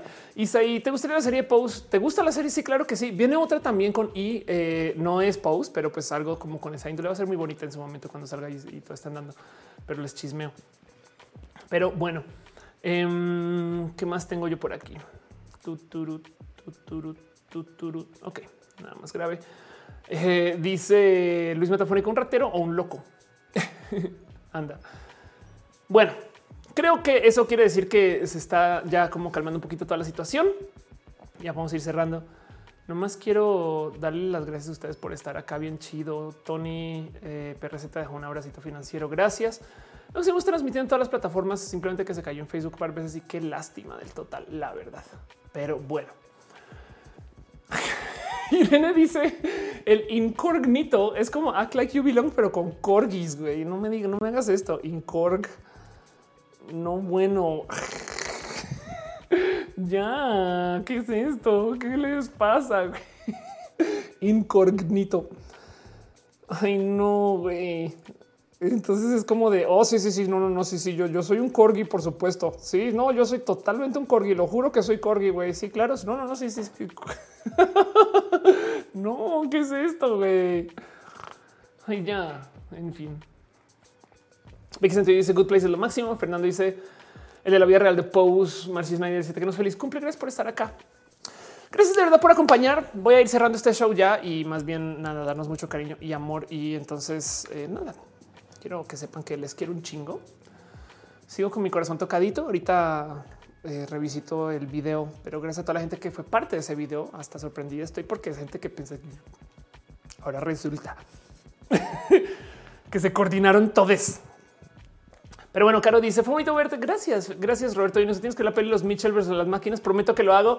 Em, Eduardo Fernández dice gracias por el roja, gracias por estar acá. Y entonces eh, echen ojito a todo eso que les compartí acerca del tema de computación, porque hoy lo que quería hacer era no decirles esto va a pasar, sino esto es lo que viene en cuanto a patrones. Ahora, no sé, piensen ustedes mañana o pasado cuando estén andando por ahí, qué computadora podría hacer uso la bici, no? Por ejemplo, esto me sorprende que no sea más como popular, pero em, eh, ya hay motos eh, que se autobalancean, ¿no? Digo, no se necesita, aunque puede ayudar mucho si tú eres una persona nueva para andar en moto. Pero pues así como hay coches que coches autónomos, pues también hay motos autónomas, me explico, y se balancean solas. Lo cual quiere decir que hay todo tipo de cosas bonitas que platicar acerca de esto, porque si la moto, si la moto se autobalancea, yo creo que más gente usaría motos, saben? Y puede ayudar hasta corregir un poquito el cómo manejas, cómo andas, no temas de seguridad. Se acercó a alguien y literal la moto te defendió saben como que se acercó a alguien y entonces la moto se movió y se quitó el camino. ¿Qué haríamos con computadoras en, lugares raros? Piensen ustedes, no saben como que eh, ahí les dejo la tarea nomás de, de, por mero trabajo creativo. Es qué pasaría si mi, si mi teclado de computadora tuviera una, una un procesador chido ahí, güey, y, y, para qué se usaría, saben? No sé. Pero bueno, en fin, ahí se los dejo nomás. Están dejando muchos abracitos. Muchas gracias. Belated birthday todavía aplica. Eh, dice Vanessa Fete TV seis años en la aldea Telmex. Wow, qué chido. Uy, fuiste motivante para seguir acá mi carrera. Morales. Muchas gracias. Em, espero sea para bien. Capitán Eve Paris is burning. Ah, Capitán Carra Negra. Muchas gracias. Pero bueno, entonces ahí se los dejo nomás. Es lo que quería hacer hoy, como nerdear un poquito desde este punto de vista del esto viene y sépanlo. Pero bueno, en eso va a pasar la cortina súper, súper cool. Dice Yuri, una moto con rueditas. En este caso, las rueditas están ahí solo por si acaso están dando sola. Y eso me parece bien cool. Pero bueno, dice Luis Metafónico, el Internet de las cosas. Ahora sí.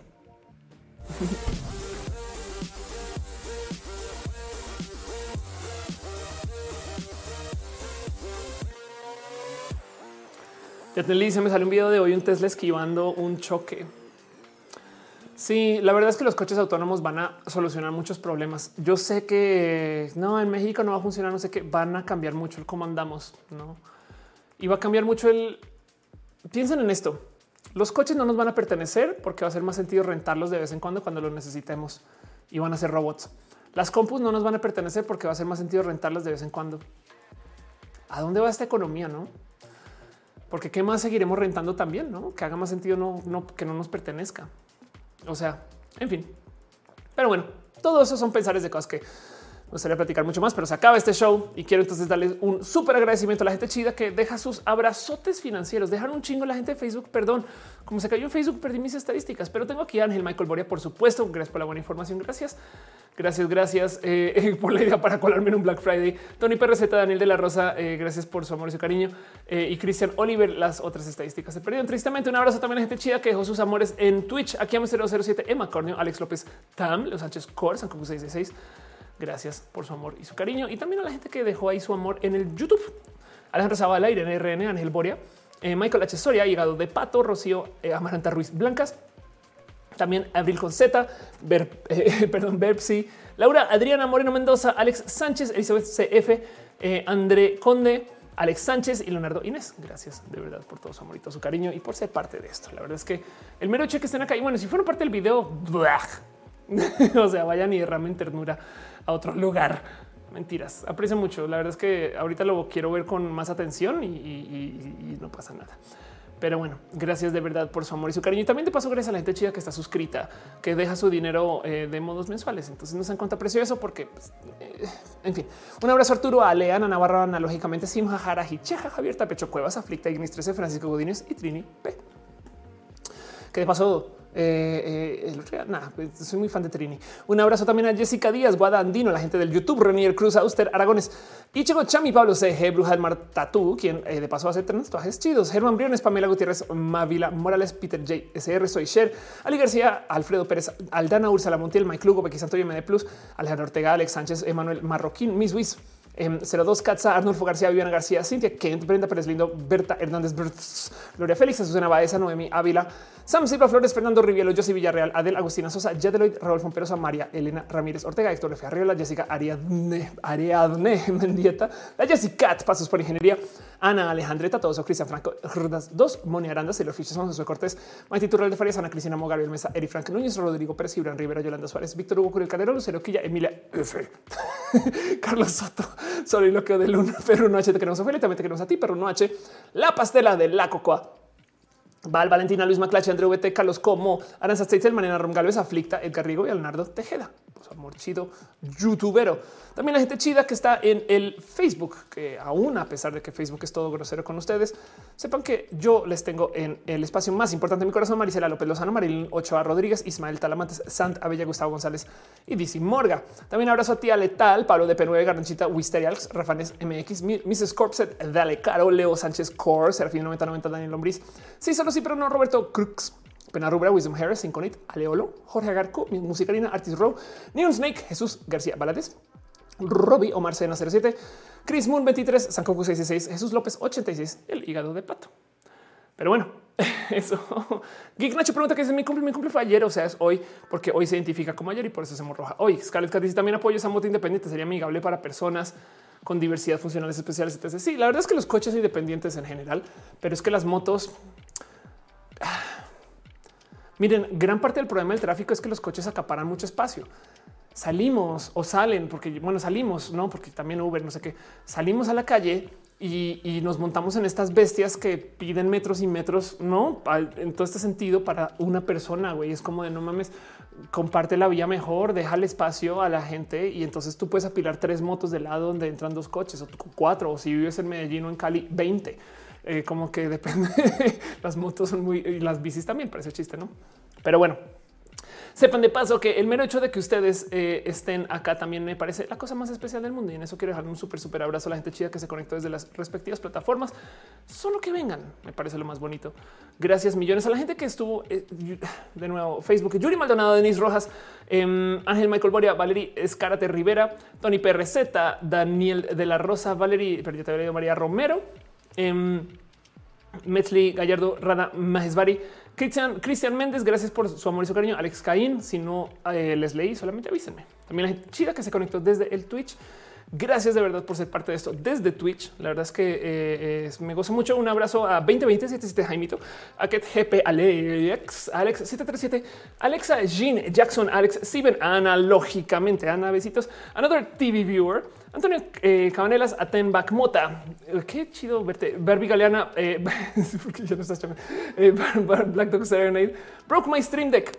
Arréglalo. Sergenis Carbot 14XYZ, Carlos eh, KBUZ, También a FSC, Chiqui 202, Tunes, Commander Root, Creeper Physics, Daniel Bonses, Daniel Hope, Darwinismo 2, David Rendon, Denis Condos, Dreville-V, Extreme Knowledge, Fausto Ceturino, Fit Gamer 01, Hadas HC, Hueso Saf, It's Emily, JDLB, Hechitivas, John Monroy, Joss Moon, Caray Cariarian, Luigi, Luigi Dindon, Luis Metafónico, Licosignio Mafet, K, Manitrol 1, Matilda, MC Arad, McManus Clyde Meloncitos B, Neon Snake, Noto, not just not Joseph Sa 7, Panda McFly, McFly, Rexox CG, Ribot Size, Richard Rips, Ro 3125, Robbie, Sir Gabriel, Stigan Sticks, Sisop Diego Totoms, Tunan Cute 00, Twitch Growth, Discord Underworld, Anaed, VNK, Para Alquimista, Vanessa Fuentevilla, eh, Virgo Pros, eh, Wars of the, Wars of the Trek Gate Star,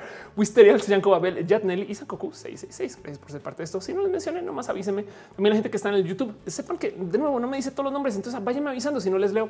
Pero un abrazo a Alberto Saldana, a Laura, André Conde, Arnulfo García, Susana Cubillos, Capitán Garra Negra, eh, Caro, dale Caro, Denis Rojas, Diego Coello, Alvarado, Eduardo Permac, Fernando FTM, Geek Nacho Hígado de Pato, Importex, Irene RN, Isaí Chato, Javier Ahumada, Karina de Teresa, Aferbón, Marcy Schneider, Mini Dopamini, Mónica Gavilanes, Moon, Oscar Urquía, Rainbow, David Roll de Canela Sueco, eh, eh, Sarea S. García, Scarlett K, Sergio González, SP, Taco de Lechuga, Uriel Montes, Vianey Olmos, Guaramundo, hola, Anaya, de nuevo, si no aparecieron, nomás avísenme porque eh, eh, es posible que no les haya aparecido ahí en, mi lista, pero pues sepan que les tengo en el fondo de mi corazón. También yo sé que debe estar por ahí este eh, Adri Paniagua, em, Irina. Yo sé que también debe, estar por ahí. Em, ¿Quién más es de la lista de la gente que a veces no aparece? Em, Selenático, ya dije, sí, puede ser que sí. Pero bueno, también te pasó. hoy me enteré que el Charabo ve. Charabo, muchas gracias por ver este show. De verdad. Pero bueno, eh, dice feliz cumpleaños. Muchas gracias. Yuri Maldonado dice feliz cumpleaños. Gracias de verdad a ustedes por su celebración, por ser parte de esto. Eh, Moon dice corazón de piña. Yo también a ti. Fernando Vega dice linda luna, linda luna para ustedes. Eh, eh, eh, este nada, corazoncitos especiales y así. Luis Metafónica dice mucha vibra, denle amores. Gracias. Espero que haya pasado bien el show de hoy. Yo la verdad es que sí. Em, y me lo gocé mucho. Raxo se dice ya no lo pronuncias como rasco, rasco, rasco. Eh, igual y luego vuelvo a eso. Em, Taco de lechuga dice feliz, darwinismo dice feliz, Capitán Garra Negra, gracias. Sara dice García dice bye, besitos, Arnulfo García dice ahora del tráfico y fuera de Ciudad de México. Es increíble lo que es la avenida más grande de México con solo un carril para automóviles. Sí, es, es raro, pero pues para allá va este planeta, ¿no? Irónicamente, que existan menos carriles para coches es eh, parece más inseguro porque la gente comienza a locuras, pero hay ciudades que están quitando señalización porque eso hace que la gente esté más presente y manejando menos en piloto automático. Pero bueno, en fin, Denis dice amo cuando dicen linda luna. Yo también eh, me gozo mucho eso. Miki dice te vamos yo y ustedes en general. Hechitíos dice feliz cumpleaños. Ándale. En Santa Razona dice puedes usar detach para saludar cualquier hora del día. Wow.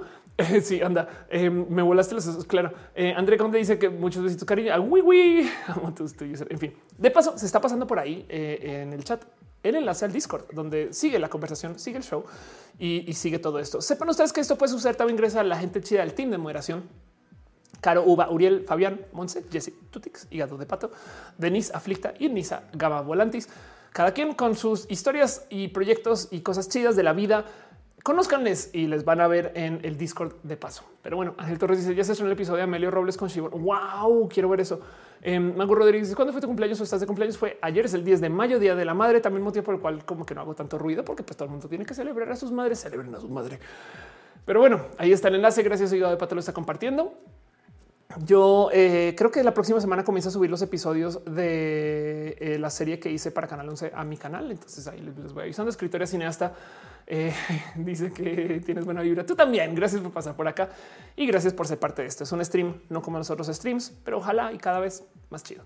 Yo me lo gozo mucho. Gracias por ser parte de esto. Nos vemos en el próximo Roja. Ojalá se esta semana. Les voy avisando.